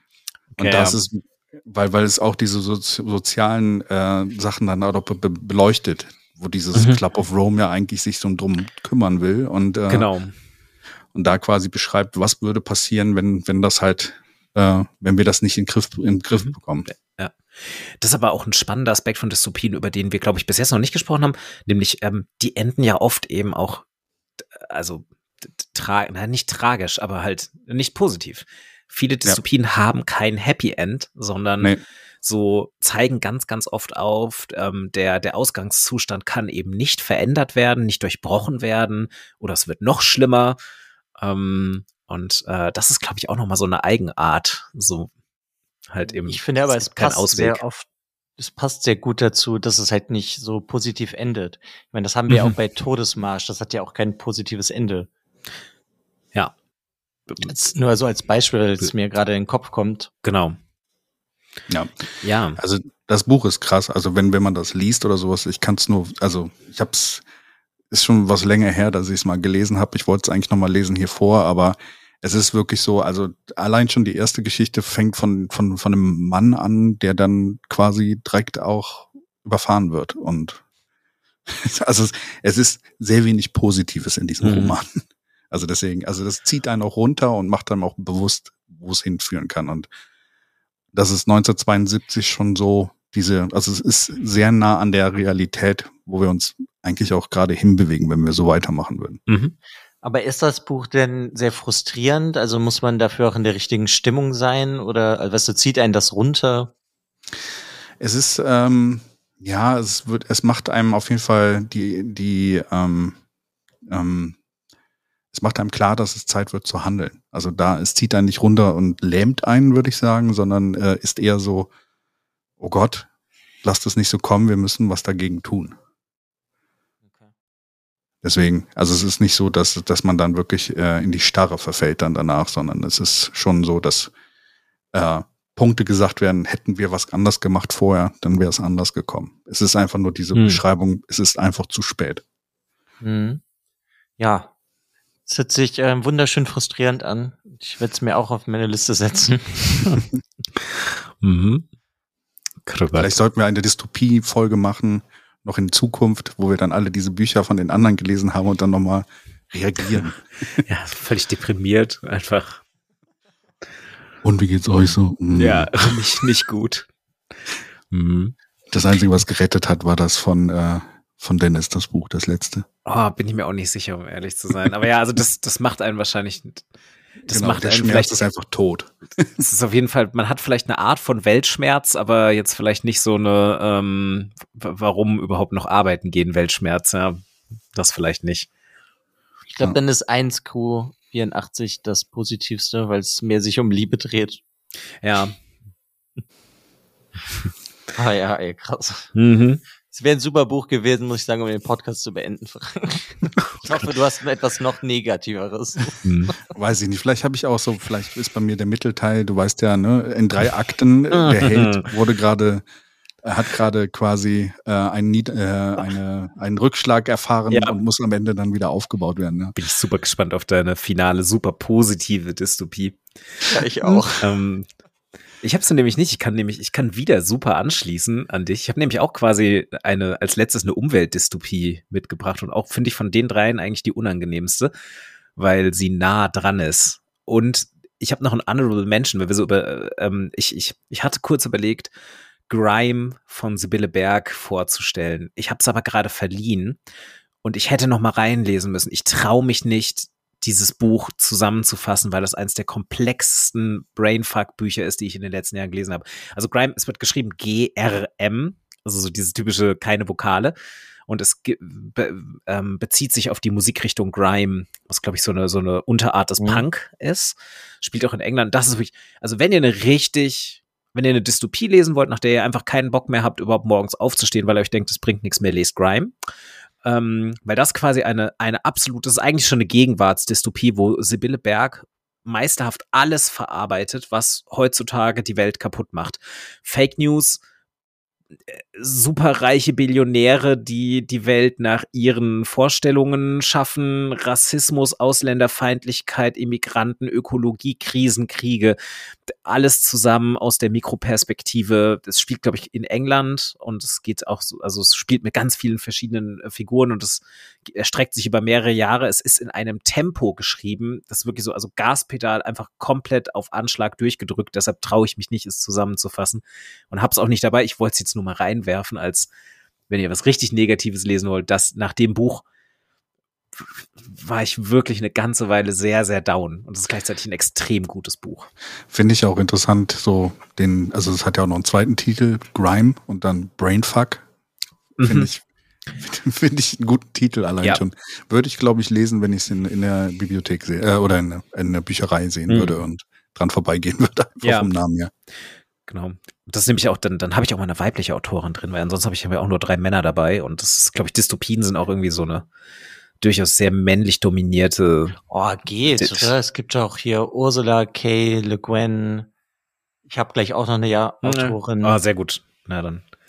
Ja, das stimmt im Moment. Tribute von Panem ist doch auch von, oh Gott. Suzanne Collins. Suzanne ja, genau. Stimmt. Okay. Ähm, was ich eigentlich dabei habe, ist äh, von John Lancaster, The Wall. Oder ähm, äh, zu Deutsch, ähm, ist es wirklich die Mauer oder ist es. Äh, Moment. Ich glaube nämlich nicht, es ist, es ist nicht die Mauer, es ist auf Deutsch. Doch, es ist die Mauer, okay. Ähm, also ich habe es auf Englisch gelesen. Ähm, und das ist auch ähm, Near Future Dystopie und ähm, hier geht es auch um eine Umweltdystopie in erster Linie. Ähm, hier wird ein auch quasi, es gab eine Weltkatastrophe, sie wird nur beschrieben als der Wandel. Ähm, man kann sich das sehr, sehr gut vorstellen, als es ist genau das passiert, was heutzutage schon, wo wir erste Prozesse sehen, die Polkappen sind geschmolzen, die Tundra ist aufgetaut ähm, und der Meeresspiegel ist um mehrere Meter gestiegen. Es spielt in England und England hat sich isoliert. England hat eine riesige Mauer um seine Küste herum gebaut und England äh, und generell so die, also die, die, der globale Handel ist zusammengebrochen. Außerhalb dieser Mauern kann man sich ein bisschen vorstellen wie so eine Art Waterworld, also wirklich auch so der Film Waterworld. Ähm, und England ähm, ist gerade so, gerade so in der Lage, seine eigene Bevölkerung mehr schlecht als recht durchzubringen. Ähm, hier kommt die politische Dimension, sie, schatten, sie schotten sich komplett ab und ähm, äh, haben halt äh, auf dieser Mauer quasi gibt es einen Wehrdienst, man muss diese Mauer bewachen und eigentlich wird jeder ja, abgeknallt, der sich diesen Mauern von außen nähert. Ähm, alle, die von draußen reinkommen, heißen auch einfach nur die anderen, die others. Also es ist eine extreme Aufteilung und es kommen halt immer wieder Schiffe von Flüchtlingen an und außerhalb dieser Mauern zu leben, so heißt es in England, so wird es den Engländern erklärt, bedeutet eigentlich den sicheren Tod. Ähm, es wird auch immer so, so Europa ist untergegangen oder da, da ist nicht mehr viel. Ähm, auch hier folgt man einer Figur, einem ganz, ganz kleinen Rädchen, ähm, einer Hauptfigur, die dann halt zu diesem Wehrdienst äh, eingezogen wird, zu dem eigentlich alle englischen Bürger eingezogen werden. Man hat dann immer so ein paar Monate, wo man die Mauer bewachen muss. Und wenn an dem Segment, an dem man selbst Wache steht, jemand durchkommt, dann bedeutet das Exil für einen selbst und man wird raus aufs Meer geschickt. Das Buch ist auch sehr actionreich wieder geschrieben. Es ist sehr spannend und ähm, es ist wirklich so, ich habe es gelesen und habe mir gedacht, so, boah, es ist, es fühlt sich irgendwie, es fühlt sich sehr realistisch an in all seiner Absurdität. Weil es ist so dieses, da ist nicht viel passiert. So, es ist, England ist nicht ein komplett faschistischer Staat geworden oder so. Ähm, die haben einfach nur, die Meeresspiegel sind hochgegangen. Dann wird auch, es wird sogar auf den Brexit angespielt, so im Sinne, dass gesagt wurde, so, ja, auch bevor das passiert ist, ist England ja schon raus und hat sich mehr auf sich selbst und seine eigenen Tugenden konzentriert. Und jetzt kommt man halt sehr gut alleine durch. Und gleichzeitig wird halt auch beschrieben, wie, wie schlecht es diesen Menschen geht. Also, dass das halt auch so in eine 1984-Richtung geht von, die ernähren sich halt irgendwie von irgendeinem so Getreidebrei und leben alle in ziemlicher Armut, weil England äh, jetzt halt auch nicht so das Land ist, was sonderlich gut darin ist, seine Bevölkerung von seinem eigenen Grund und Boden zu ernähren. Ja, ist nicht weit von der Realität, ne? Also. Genau, also es sind einfach sehr viele Aspekte genommen, die wir einfach aktuell beobachten können und die sind einfach ein bisschen weiter gedacht worden. So, so ja. vielleicht 20, 30, 50 Jahre. Es wird, es gibt keinen, es gibt keine Jahreszahl in dem Sinne oder keine, die ich jetzt noch in Erinnerung hätte. Ähm, aber ja, es ist super einfach vorstellbar, wie das halt irgendwie eine Zukunftsversion sein könnte. Und das macht so, so packend und das hat mich, glaube ich, so mitgenommen bei dem Roman, dass ich wirklich beim Lesen dachte, so ja, das ist, ich finde es vorstellbar. Ich finde es sehr, sehr gut nachvollziehbar, wie dieser Roman funktioniert. Mhm. Gut, ich meine, da kann man ja dann auch direkt vielleicht diesen Vergleich sehen mit dem Brexit. Sie bauen ihre Mauer. Sie isolieren mhm. sich und so. Ja, genau. Also die Motive sind relativ eindeutig. Ich habe auch noch mal eine Rezension gelesen, in der gesagt wurde, es sind gleich drei Verhängnisse. Ansteigen des Meeresspiegels, Abschied des Landes aus der Europäischen Union und quasi dann illegale Immigranten, die halt quasi wirklich die Lebensgrundlage, also jetzt nicht mal mehr so gedacht, die Lebensgrundlage, sondern wirklich rein faktisch die Lebensgrundlage, weil jede Person, die zusätzlich dazu kommt, kann eigentlich nicht mehr ernährt werden. Und das ist eine ganze Menge so, aber es ist halt alle, alle drei Sachen für sich genommen sind halt so mit, ja, klar, so sehen wir ja jetzt schon teilweise. Ja. Ist, glaube ich, dann eine Dystopie, die halt dadurch, dass sie halt nicht so viel, so weit von der Realität entfernt ist, dann auch sehr bedrohlich wirken kann. Ne? Also, also, oder auch sehr bedrohlich wirkt, glaube ich, dadurch, dadurch, dass, äh, sagen wir mal so, zwei von den drei Sachen sind vielleicht sogar schon ja eingetreten. Ne? Also den Brexit, also die Isolation des Landes haben wir ja irgendwo schon. Äh, der Meeresspiegel hm. kommt vielleicht auf absehbare Zeit, wenn wir nichts was nicht was ändern. Und Immigration ist ja, glaube ich, auch jetzt schon ein Problem für England. Also es ist eine riesige Fremdenfeindlichkeit in England. Meine Mutter lebt ja in England, also sie ist keine Engländerin, aber sie lebt da seit ein paar Jahren und ähm, deshalb kriege ich so ein bisschen mit. Ähm, England hat jetzt schon ganz starken Narrativ von guten mhm. Ausländern und schlechten Ausländern. Und bei denen war jetzt auch in der Covid-Krise ganz viel mit, naja, die Infektionszahlen, das sind ja die ganzen Pakistanis äh, und so. Mhm. Also so Narrative haben die teilweise in ihren Nachrichten. Ähm, und äh, das ist, das ist ein gesellschaftlicher Diskurs, der da jetzt schon geführt wird, auf jeden Fall. Ja. ja. Ja, äh, Freundin von mir lebt auch in England und es ist dann, ich finde das interessant, wie du sagst, auch mit diesem guten Immigranten, schlechten Immigranten oder sowas wirtschaftlich, äh, die etwas bringen. England werden eher anders betrachtet. Was auch übrigens interessant ist, Japan ist ja fast genauso. Ne? Also da hat man auch so äh, die Ausländer, die reinkommen, die äh, gut sind und dann die Ausländer, die nicht so gerne gesehen werden und sowas. Deswegen ist schon krass, also sehr nah. Ähm, Magst du den Titel nochmal sagen? Also im Deutschen Die Mauer, im Englischen Die Mauer, genau, genau, ja, genau. Genau. Und äh, der Autor ist John Lancaster. Ja. Ähm, und äh, ich habe auch nochmal geguckt, das ist sein vierter Roman. Reiner Zufallsfund von mir. Ähm, ich bin tatsächlich irgendwann mal in eine Buchhandlung gegangen, hatte vor, mir einen englischsprachigen Roman zu kaufen, überhaupt keine Idee hab, äh, fand das Seitencover schön, weil es so ein bisschen reflektiert hat. das ist so, das ist so, das sind so blaue Linien drauf. Äh, ich habe es aus dem Regal gezogen und äh, fand den Klappentext spannend und dachte mir, jo, nehme ich mal mit. Ähm, und das war wirklich seit langem mal wieder, das ist auch wirklich so eine, so eine lupenreine Dystopie. Also so dieses, bei den anderen Sachen, die ich hatte, kann man ja sagen, so, oh ja, das könnte man auch als anderes Genre ansehen irgendwie. Aber das hier ist wirklich so, also ich weiß gar nicht, ob Dystopie erwähnt wird hinten auf dem Klappen. Ja, okay. The Wall is something new. Almost an allegory, almost a dystopian future warning. Aber also natürlich ist äh, Dystopie als Wording hinten auf dem Klappentext drauf. Okay. Hätte mich gewundert, wenn es nicht gewesen wäre. Mm. Ja, spannend. Stimmt. Das, das Buch hat es mir, glaube ich, auch schon mal vorher empfohlen. Äh, es ist ja auch schon auf meiner Want-to-Read-Liste. Ja, bei mir auch. ich glaube, ich hatte auch das letzte Mal, als ich bei euch war, hatte ich, glaube ich, darüber, hatte ich, glaube ich, entweder außerhalb der Aufnahme hatte ich gemeint, von wegen darüber würde ich gerne mal sprechen.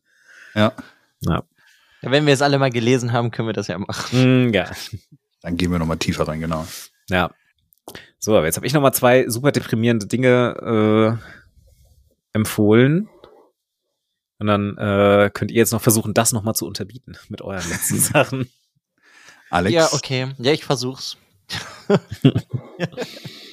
ja, ähm, das Buch heißt im Deutschen Insel der verlorenen Erinnerungen oder im Englischen heißt es Memory Police und es ist von Yoko Ogawa.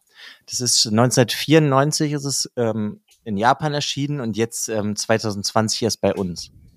Und ja, hier haben wir eine anonyme Diktatur, und wie ihr halt vom Namen schon merkt, die Memory Police und dieses äh, Regime, die, ähm, die suchen sich im Endeffekt Dinge aus und sagen, dass es die nicht mehr gibt. Das heißt, wenn die sagen, es gibt keine Briefmarken mehr, dann gehen alle Bewohner der Insel, nehmen ihre Briefmarken und verbrennen die.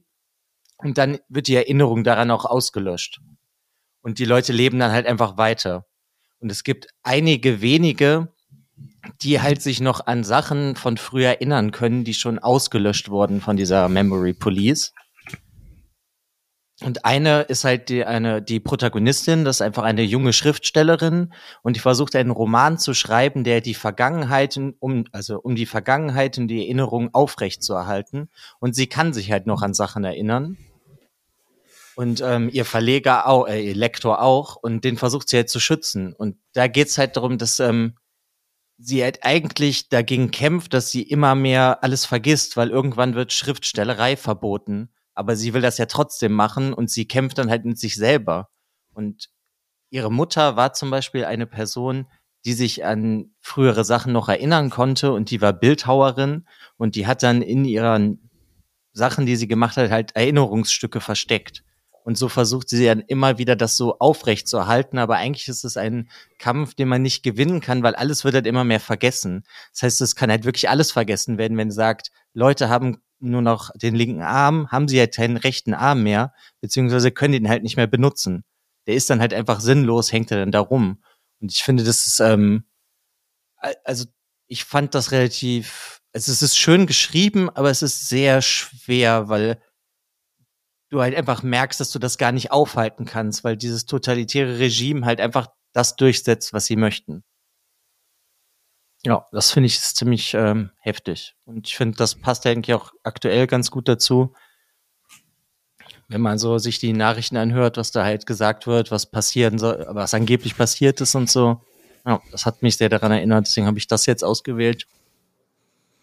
Ja, ähm, ist auf jeden Fall interessant, wenn, wenn du diese Totali, also es ist ein interessanter Gedanke, dass man so ein totalitäres Regime hat, was halt wirklich dann äh, Leute wirklich direkt beeinflussen kann. Ne? Also normalerweise in vielen Dystop Dystopien wird ja quasi diese, sagen wir mal, der Wille beschrieben des Regimes, quasi alle zu beherrschen und die schaffen dafür ein System drumherum, um das zu verhindern, aber es äh, ähm, äh, gelingt der Gesellschaft trotzdem, es irgendwo noch irgendwo zu umgehen an vielen Stellen. Ne? Aber hier jetzt an der Stelle ist ja, glaube glaub ich, diese Ausweglosigkeit, ähm, dass du das ja, dann. Das und es werden natürlich die Leute, die sich noch an frühere Sachen erinnern können, wie es als Beispiel halt, ne, was eine Briefmarke ist oder was ähm, ein Roman ist, die werden natürlich gesucht von der Memory Police und dann werden die halt beseitigt.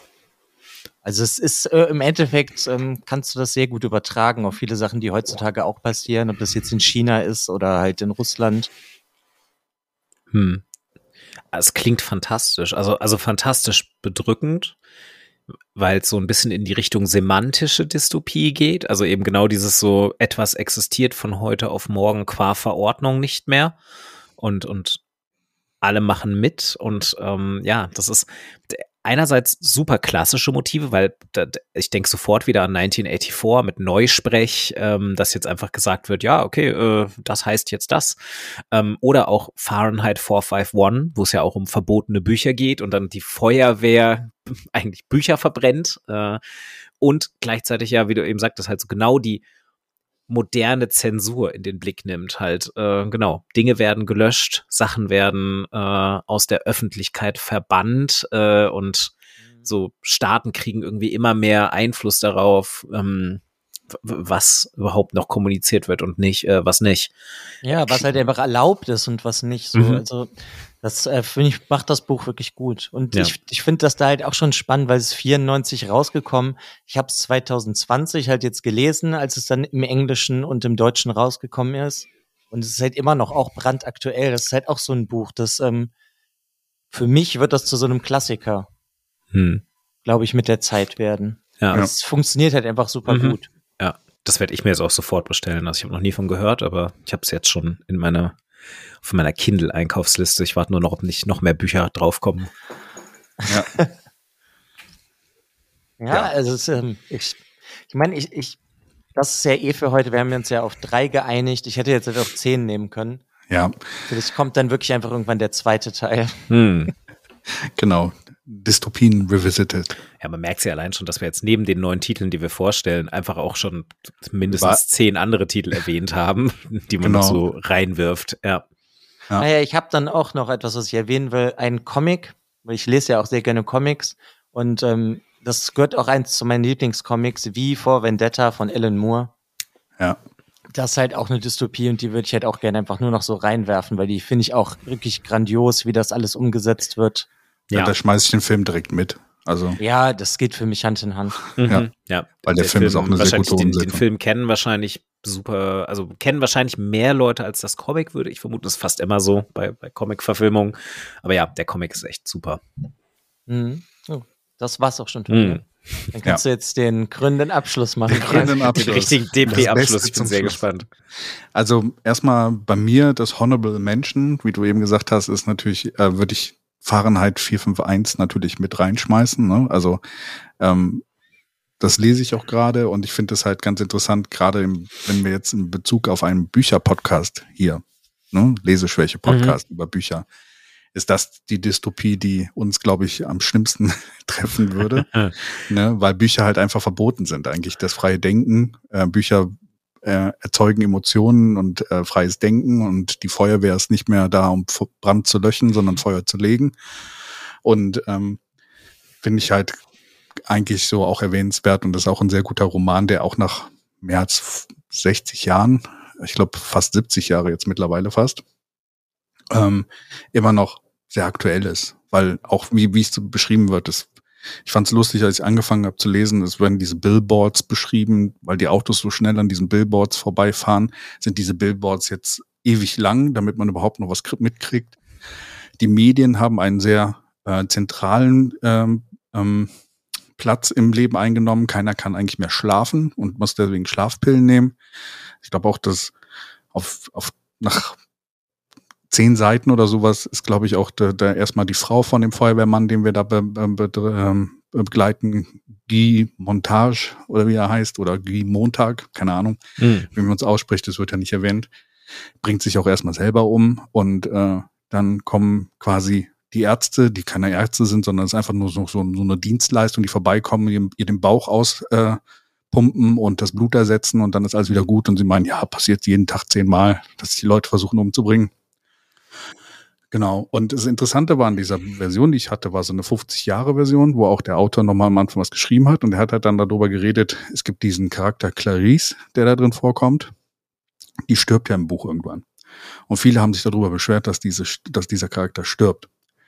Und er hat gesagt, er hat ja auch ein ähm, Theaterspiel daraus gemacht und sowas. Da hat er sie weiter leben lassen und sowas. Deswegen, er wollte das aber in dem Buch nicht ändern. Aber er meint, ja, eigentlich wäre es ähm, besser gewesen, wenn ich sie am Leben gelassen hätte. So viel zu meiner Honorable Mention. Mhm. Ähm, kann ich auch sehr empfehlen, das Buch. Ist äh, zeitgenössisch wie eh und je, obwohl es halt 70 Jahre her ist. Äh, und aber ich, das kann man doch aber eigentlich wirklich fast zu den ganzen Klassikern sagen. Ja. Eigentlich kann man die alle durch die Bank wegempfehlen. Ja, auf jeden Fall. Ich habe bei Brave New World würde ich fast glauben, dass es diejenige ist, wo man vielleicht heutzutage am ehesten sagen würde, so, hm, naja, weil äh, die habe ich so als abgespaced in Erinnerung, weil da geht es ja auch so um Klonen und Genetik und so und ich habe das Gefühl, die würde vielleicht heutzutage nicht, hat vielleicht ein bisschen von ihrem Schrecken verloren. Die anderen beiden, ja, würde ich auch sagen, sind einfach immer noch so. Also Fahrenheit 451 finde ich immer ganz spannend, weil aus dieser Trias, dieser drei großen Schullektüre-Dinger, ist es gefühlt irgendwie so die, die, die kleinste, so, also habe ich immer für mich so das Gefühl, aber es ist eben so dieses Jahr, wie du es eben beschrieben hast, so, da steckt so viel drin, was so in so Nebensätzen erwähnt wird, wie, wie schrecklich diese Welt eigentlich ist. Genau. Ähm, und ich muss aber dran denken, ja, ja. Am, am, Ende wird er doch, der, am Ende wird doch der Hauptcharakter dann wirklich ähm, gejagt, wenn er dann in diesem Widerstand ist. Und da, der, der wird doch auch von so einem Roboter gejagt. Und ich habe für mich komplett in Erinnerung, dass hier so beschrieben ist, dass ich heutzutage, immer wenn ich so ein Video von diesen Boston Dynamic Roboterhunden sehe, ich immer wieder denke, von wegen, das Buch sind denke, einfach ja. eins zu eins die, die Viecher aus Fahrenheit 451. Und in spätestens ja. zehn Jahren haben die auch genau den gleichen Zweck wie in dem Buch. Genau. das, das ist richtig, genau. Ja. Aber jetzt zu meinem eigentlichen Buch und äh, äh, Alex, ich weiß, du kennst es. Ich bin mal gespannt, ob, ob Dennis es auch kennt. Do Androids Dream of Electric Sheep. Ich kenne es vom Titel her natürlich. Ähm, ich habe es nie gelesen, tatsächlich. Ja. Ich habe es, das äh, habe es auch extra nochmal gelesen, also auch mal gelesen. Ähm, ich meine, das Spannende ist, dass es ja einen Film gibt, der auf diesem Buch beruht. Äh, also das Buch ist von Philip K. Dick und wurde im Jahr 1968 geschrieben. Ähm, der Film, der daraus entstanden ist, heißt Blade Runner. Deswegen werden es wahrscheinlich vielen Zuhörern eher als Blade Runner bekannt sein.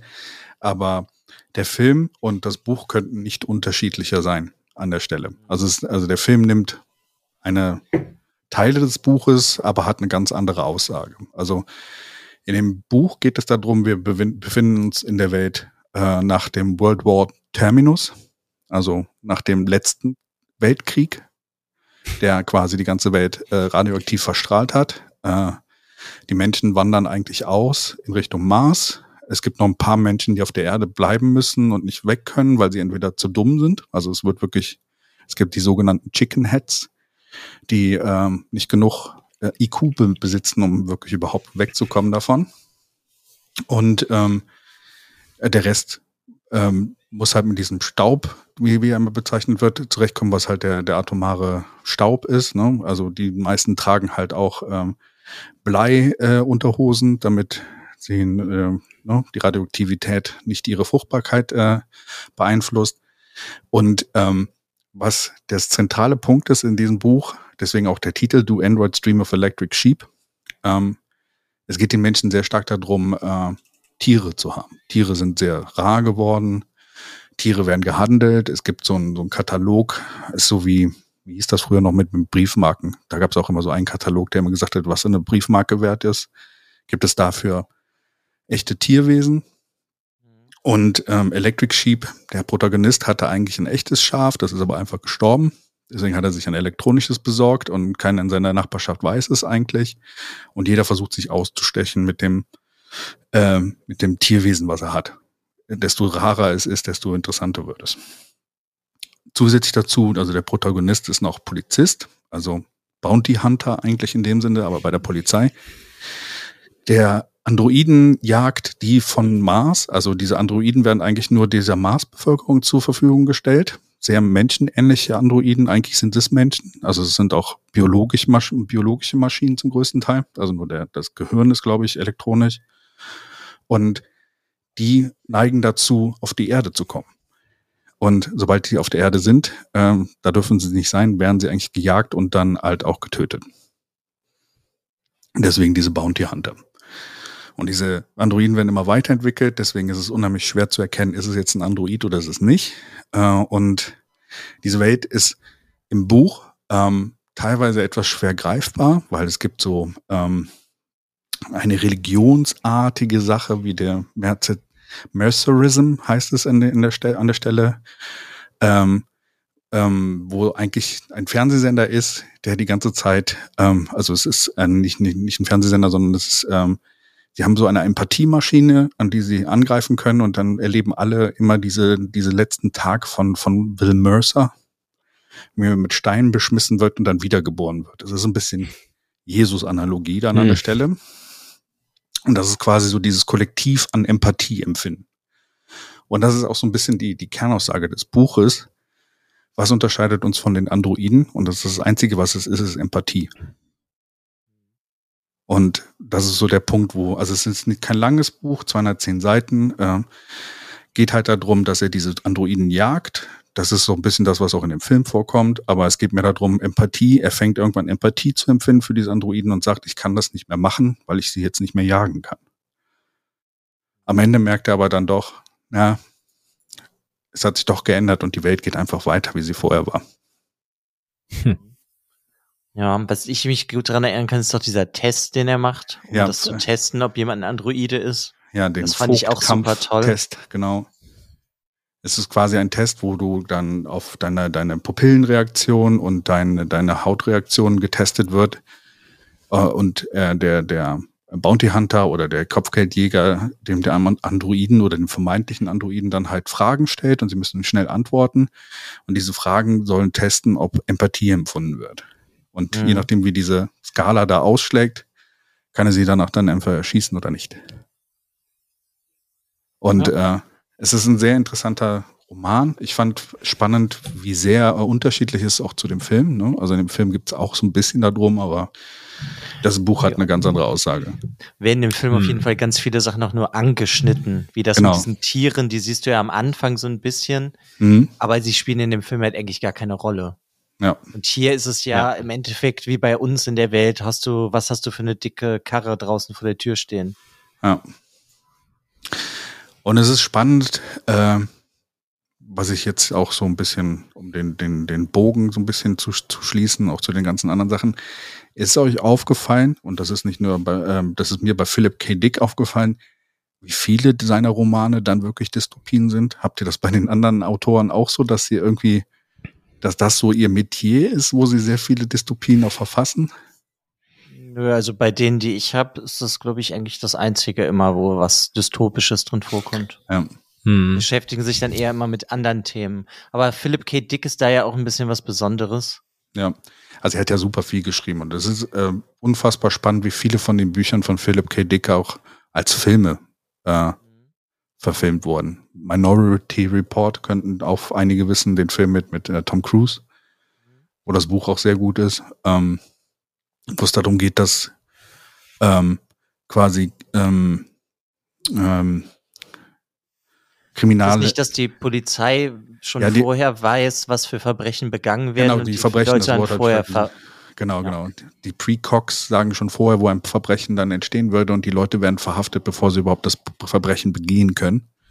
Und äh, aber auch sowas wie Total Recall beruht auch, auch auf dem Philip K. Dick Buch ähm, und ähm, ähm, Next ist auch ein Buch von von von Philip K. Dick. Also es ist interessant, wie viele Bücher er in diese Richtung geschrieben hat und ähm, ich finde es interessant, dass dieses Buch einfach diese Situation beschreibt. Du denkst, okay, jetzt hat der Protagonist hier quasi einen, äh, einen Change of Heart in der Mitte, aber es wird total egalisiert im Verlauf des Romans.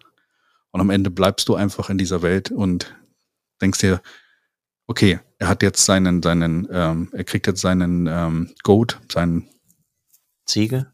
Ziege, seine Ziege am Ende elektronisch und ist dann wieder zufrieden.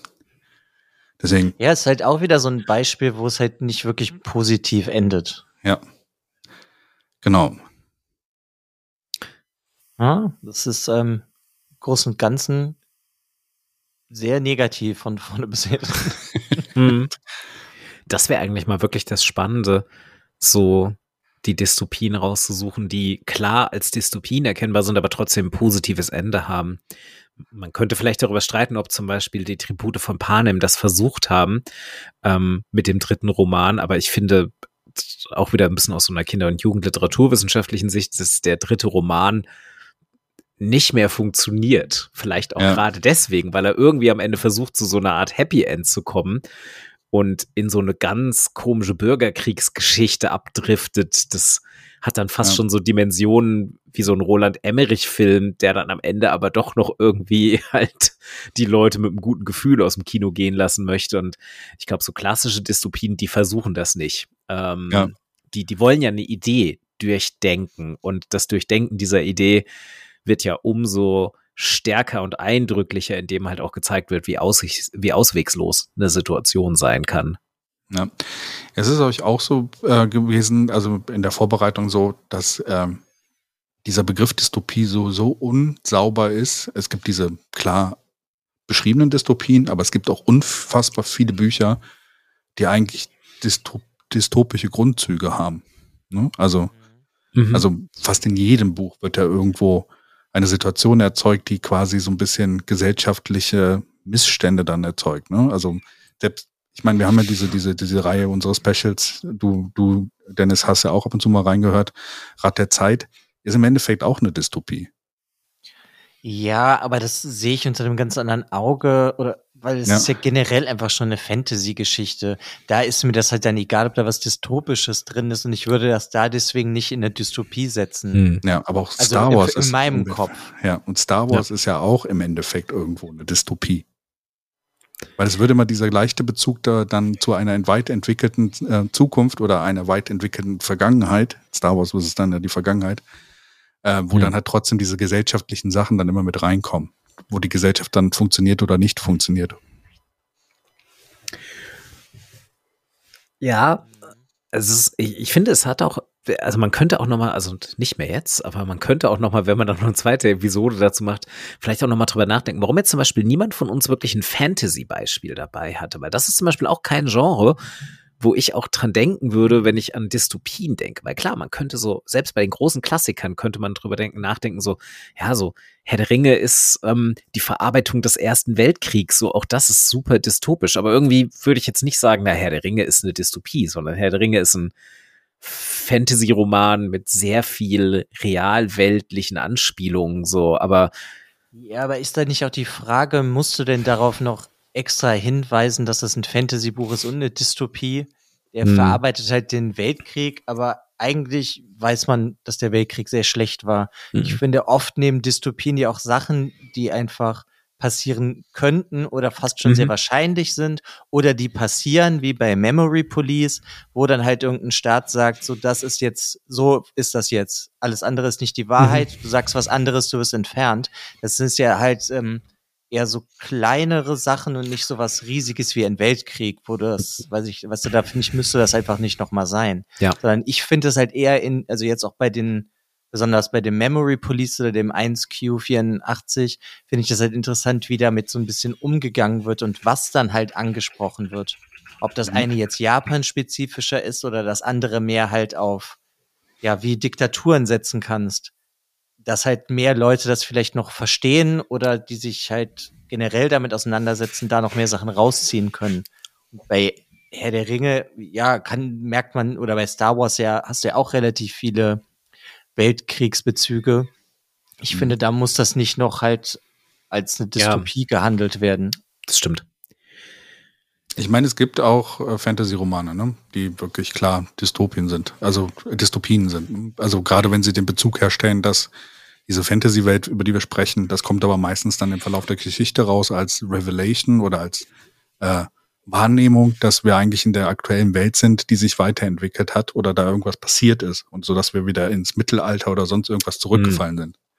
Das ist dann mhm. ein bisschen anderer äh, Kontext, finde ich dann immer an der Stelle. Ist auch spannend. Ich habe auch gerade über den Begriff nochmal nachgedacht. Es gibt ja auch so dieses Genre der ähm, alternativen Geschichte. Also wo quasi so Romane darüber nachdenken, was wäre denn passiert oder wie mhm. hätte sich die Welt entwickeln können, wenn wir bei historischem Ereignis XY wenn da was anderes passiert wäre. Ähm, irgendwie Aber das ist doch auch direkt sein eigenes Genre. Genau, genau. Das ist so, das ist nochmal ein eigenes Genre. Was oft aber auch jetzt, um wieder bei den, bei der, so, ähm, bei der Schwammigkeit der Begriffe zu sein, was auch ganz oft eher ins Dystopische geht, habe ich das Gefühl. Also so eher so dieses so, es hätte noch schlimmer kommen können. So klassischer Trope, so mit, was wäre, wenn, wenn die Nazis wirklich den, den Weltkrieg gewonnen ja, hätten ja, gut, und so Zeug. Ähm, da sind wieder wir bei Philipp K. Dick. Ja, ja, genau. Man in the High Castle, ja, ja. klar. Ja, genau. Aber ja, also da, da gibt es, glaube ich, wirklich dann auch noch mal so Unterarten von ja. äh, Genres, wo man dann wirklich sagen kann, das ist jetzt so dieser Part von Roman. Aber ich glaube, wir haben tatsächlich, also ich fand es ganz cool, dass wir wirklich auch sehr, also neun wirklich auch sehr verschiedene Arten von Dystopien gezeigt haben ähm, die ja wirklich auch eine riesige Bandbreite abgedeckt haben von verschiedenen Sachen. Also wirklich so politisch, Far Future, Near Future, ähm, äh, da war alles dabei und auch ganz viele verschiedene Genres. Ja, Umweltdystopien, Sozio soziologische Dystopien. Ja, ja finde genau. ich, find ich interessant und ich habe viel mitgenommen heute dafür mhm. auf jeden Fall. Und deine Frage, ich, hab, ich musste bei meinem kurz googeln, weil du gerade gefragt hast, wie sieht's mit unseren Autoren aus? Meine drei Autoren, die ich mitgebracht habe, sind eigentlich überhaupt keine Dystopien. Also ich meine, Stephen King, ja, da, da, könnte man auch sagen, der hat auch der noch andere aber Dystopien. Alles. Der schreibt aber alles in diesem Genre von der weiten Klaviatur des Horrors. Ähm, Live Rand, die, ja, kann man drüber streiten. Bei ihm ist eher dieses Thema, dieses Ennui-Gefühl, dieses Langeweile-Gefühl, arbeitet er in verschiedenen Genres durch. Also da ist quasi ähm, die Dystopie nicht im Vordergrund. Und John Lancaster hat, wenn ich jetzt gerade das richtig gegoogelt habe, eher so ähm, so, so, so, eher so Porträts ansonsten geschrieben. Also der hat auch irgendwie so einen Roman über die Auswirkung der Finanzkrise, aber ansonsten hat er so, so Autobiografien und ähnliches geschrieben. Also auch äh, ansonsten ganz anders unterwegs, spannenderweise. Ja, ja, also ich glaube, also, es ist halt einfach super, dass du irgendwie eine Geschichte so dann auch erzählen kannst, die sehr dystopisch ist. Ja. Ich fand es spannend, ja. dass ich sehr viele von diesen Autoren dann gefunden habe, wo du gesagt hast, der, der sonst nicht schreibt. Das, ich habe viele gefunden, die da drin geblieben sind. Also die haben ein Metier gefunden, in dem sie sich wohlfühlen und dann halt auch die, die, die Dystopie dann immer wieder von anderen Seiten betrachten. Sorry, Alex, ich hatte dich unterbrochen. Was wolltest nee, kein Problem. Nee, du hast ja recht. Das stimmt ja. Gut, wenn ich das jetzt halt anders übertrage und ich jetzt Murakami nehme, dann hat er halt seine klassischen Sachen und hat da in 1Q halt einfach mal was Dystopisches dann reingeschrieben. Weißt du, also wenn ich das einfach nur auf andere Genres oder so andere Autoren, die andere Sachen machen, beziehe, ich glaube, jeder findet sich vielleicht irgendwo und macht dann halt mal was in die eine Richtung, was in die andere. Können halt nicht alle wie Philip K. Dick so viel von demselben machen. was doch alles total anders ist, aber irgendwie, ja. Ja, bis er dann zu viele Drogen genommen hat und das ist ganz, ganz seltsam wurde. Ich meine, das Kenner Darkly, wenn du, wenn du das Buch mal lesen willst, Dennis, das ist ein sehr verrückter Roman. Gibt es auch einen Film von, heißt auch Scanner Darkly, der dunkle Schirm. Den mit, Film habe ich gesehen, tatsächlich. Den Roman noch nicht, aber der Film ist ja auch schon. Ja, der Film ist schon komisch, aber der Roman. Weird, ja. Mhm. Da merkt man, dass Philip K. Dick in, zu dieser Zeit dann doch sehr viele Drogen genommen hat. Ich kann auf jeden Fall sagen, das Buch müsstest du zwei, dreimal lesen. Ja, weil mhm. beim ersten Mal verstehst du einfach nicht, was passiert. Mhm. ja, gut, weiß ich nicht. Wollen wir zum glorreichen Abschluss kommen? Genau, zu unserer Mammutfolge, zu unserem Magnus Opus. Bis jetzt. Bis jetzt, genau. Wir übertreffen uns jedes Mal. Dennis, es hat mich gefreut, dass du da warst. Äh, wir werden auf jeden Fall auch dein, dein, den Link zu deinem Podcast äh, in die Show Notes unten packen. Und danke für die vielen tollen Bücher, die du mitgebracht hast. Alex, auch an dich. Vielen Dank, vielen Dank für die tollen Bücher, die du mitgebracht hast. Ich fand es cool, dass wir wirklich ein weites Feld von, von Dystopien besprochen haben. Und äh, ich merke, dass wir an diesen Top 3 Sachen vielleicht nochmal arbeiten müssen. also, nee, also dass es keine Top 3 waren, sondern einfach nur verschiedene Aspekte davon. Ja. Ich finde es so rum viel besser. Ich finde Top 3 ja. bei Büchern, wenn es um ganze Genres ist immer schwierig, geht, oft ne? affig irgendwie. Das ist so, wer kann denn ja, das sagen?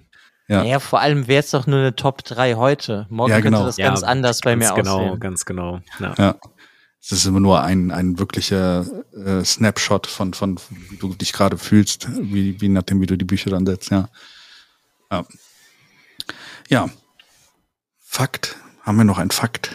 Zum ja, ich warte auf meinen Jingle. Okay, Moment. ja, okay, mein Fakt Darf ich ist, kurz anmerken, dass ich begeistert bin, dass das wirklich ein Jingle ist. Als Hörer eures Podcasts bin ich bis jetzt fest davon ausgegangen, dass das einfach jedes Mal Frank halt einfach macht. Das war das perfekte nee, nee, das, das, ist ein Jingle. Mhm. ja, ähm, ich kann zwei Fakten geben. Einmal, es gibt in Barcelona den Plaza George Orwell. Und ähm, das finde ich eigentlich ja ganz nett, so als Tribut für ihn. Aber da hängt ein Schild, dass dieser komplette Platz videoüberwacht ist. Klar. Da war ich schon. Das, ja. Das finde ich halt eigentlich ganz nett. Und dann äh, habe ich noch gefunden, dass der Autor von äh, Clockwork Orange, was theoretisch auch eine Dystopie gewesen wäre, also Anthony Burgess, der hat einen Sequel zu George Orwell 1984 geschrieben. Das heißt 1985. Okay, das wusste ich gar nicht. Muss ich, muss ich ja, mir mal angucken. Okay, wow, ja, noch nie von gehört. Ich auch nicht, aber ich habe es halt äh, gefunden und das fand ich irgendwie ganz nett. Okay.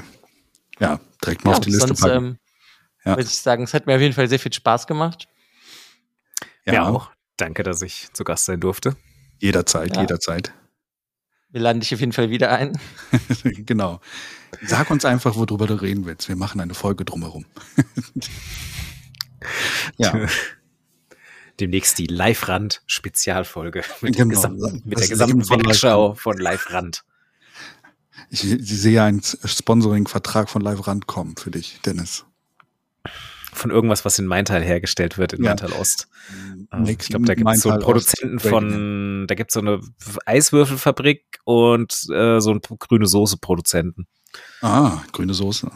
Ah, lecker. Silent Green. Hm, da sind wir wieder beim Anfang. Das ist schon wieder Dystopien werden, ne? So. Ja, perfekt.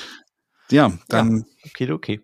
Dann danke an die Zuhörer und Zuhörerinnen fürs Zuhören. Ähm, Ähm, beim nächsten Mal hoffentlich dann wieder ein bisschen positiverer Outlook in den Büchern, aber muss man auch haben, gerade in der Situation. Ich hoffe, es zieht euch nicht zu sehr runter in der momentanen Zeit. Bleibt gesund, bleibt äh, sicher und äh, bis zur nächsten Folge beim Leseschwäche-Podcast. Tschö. Ciao. Ciao.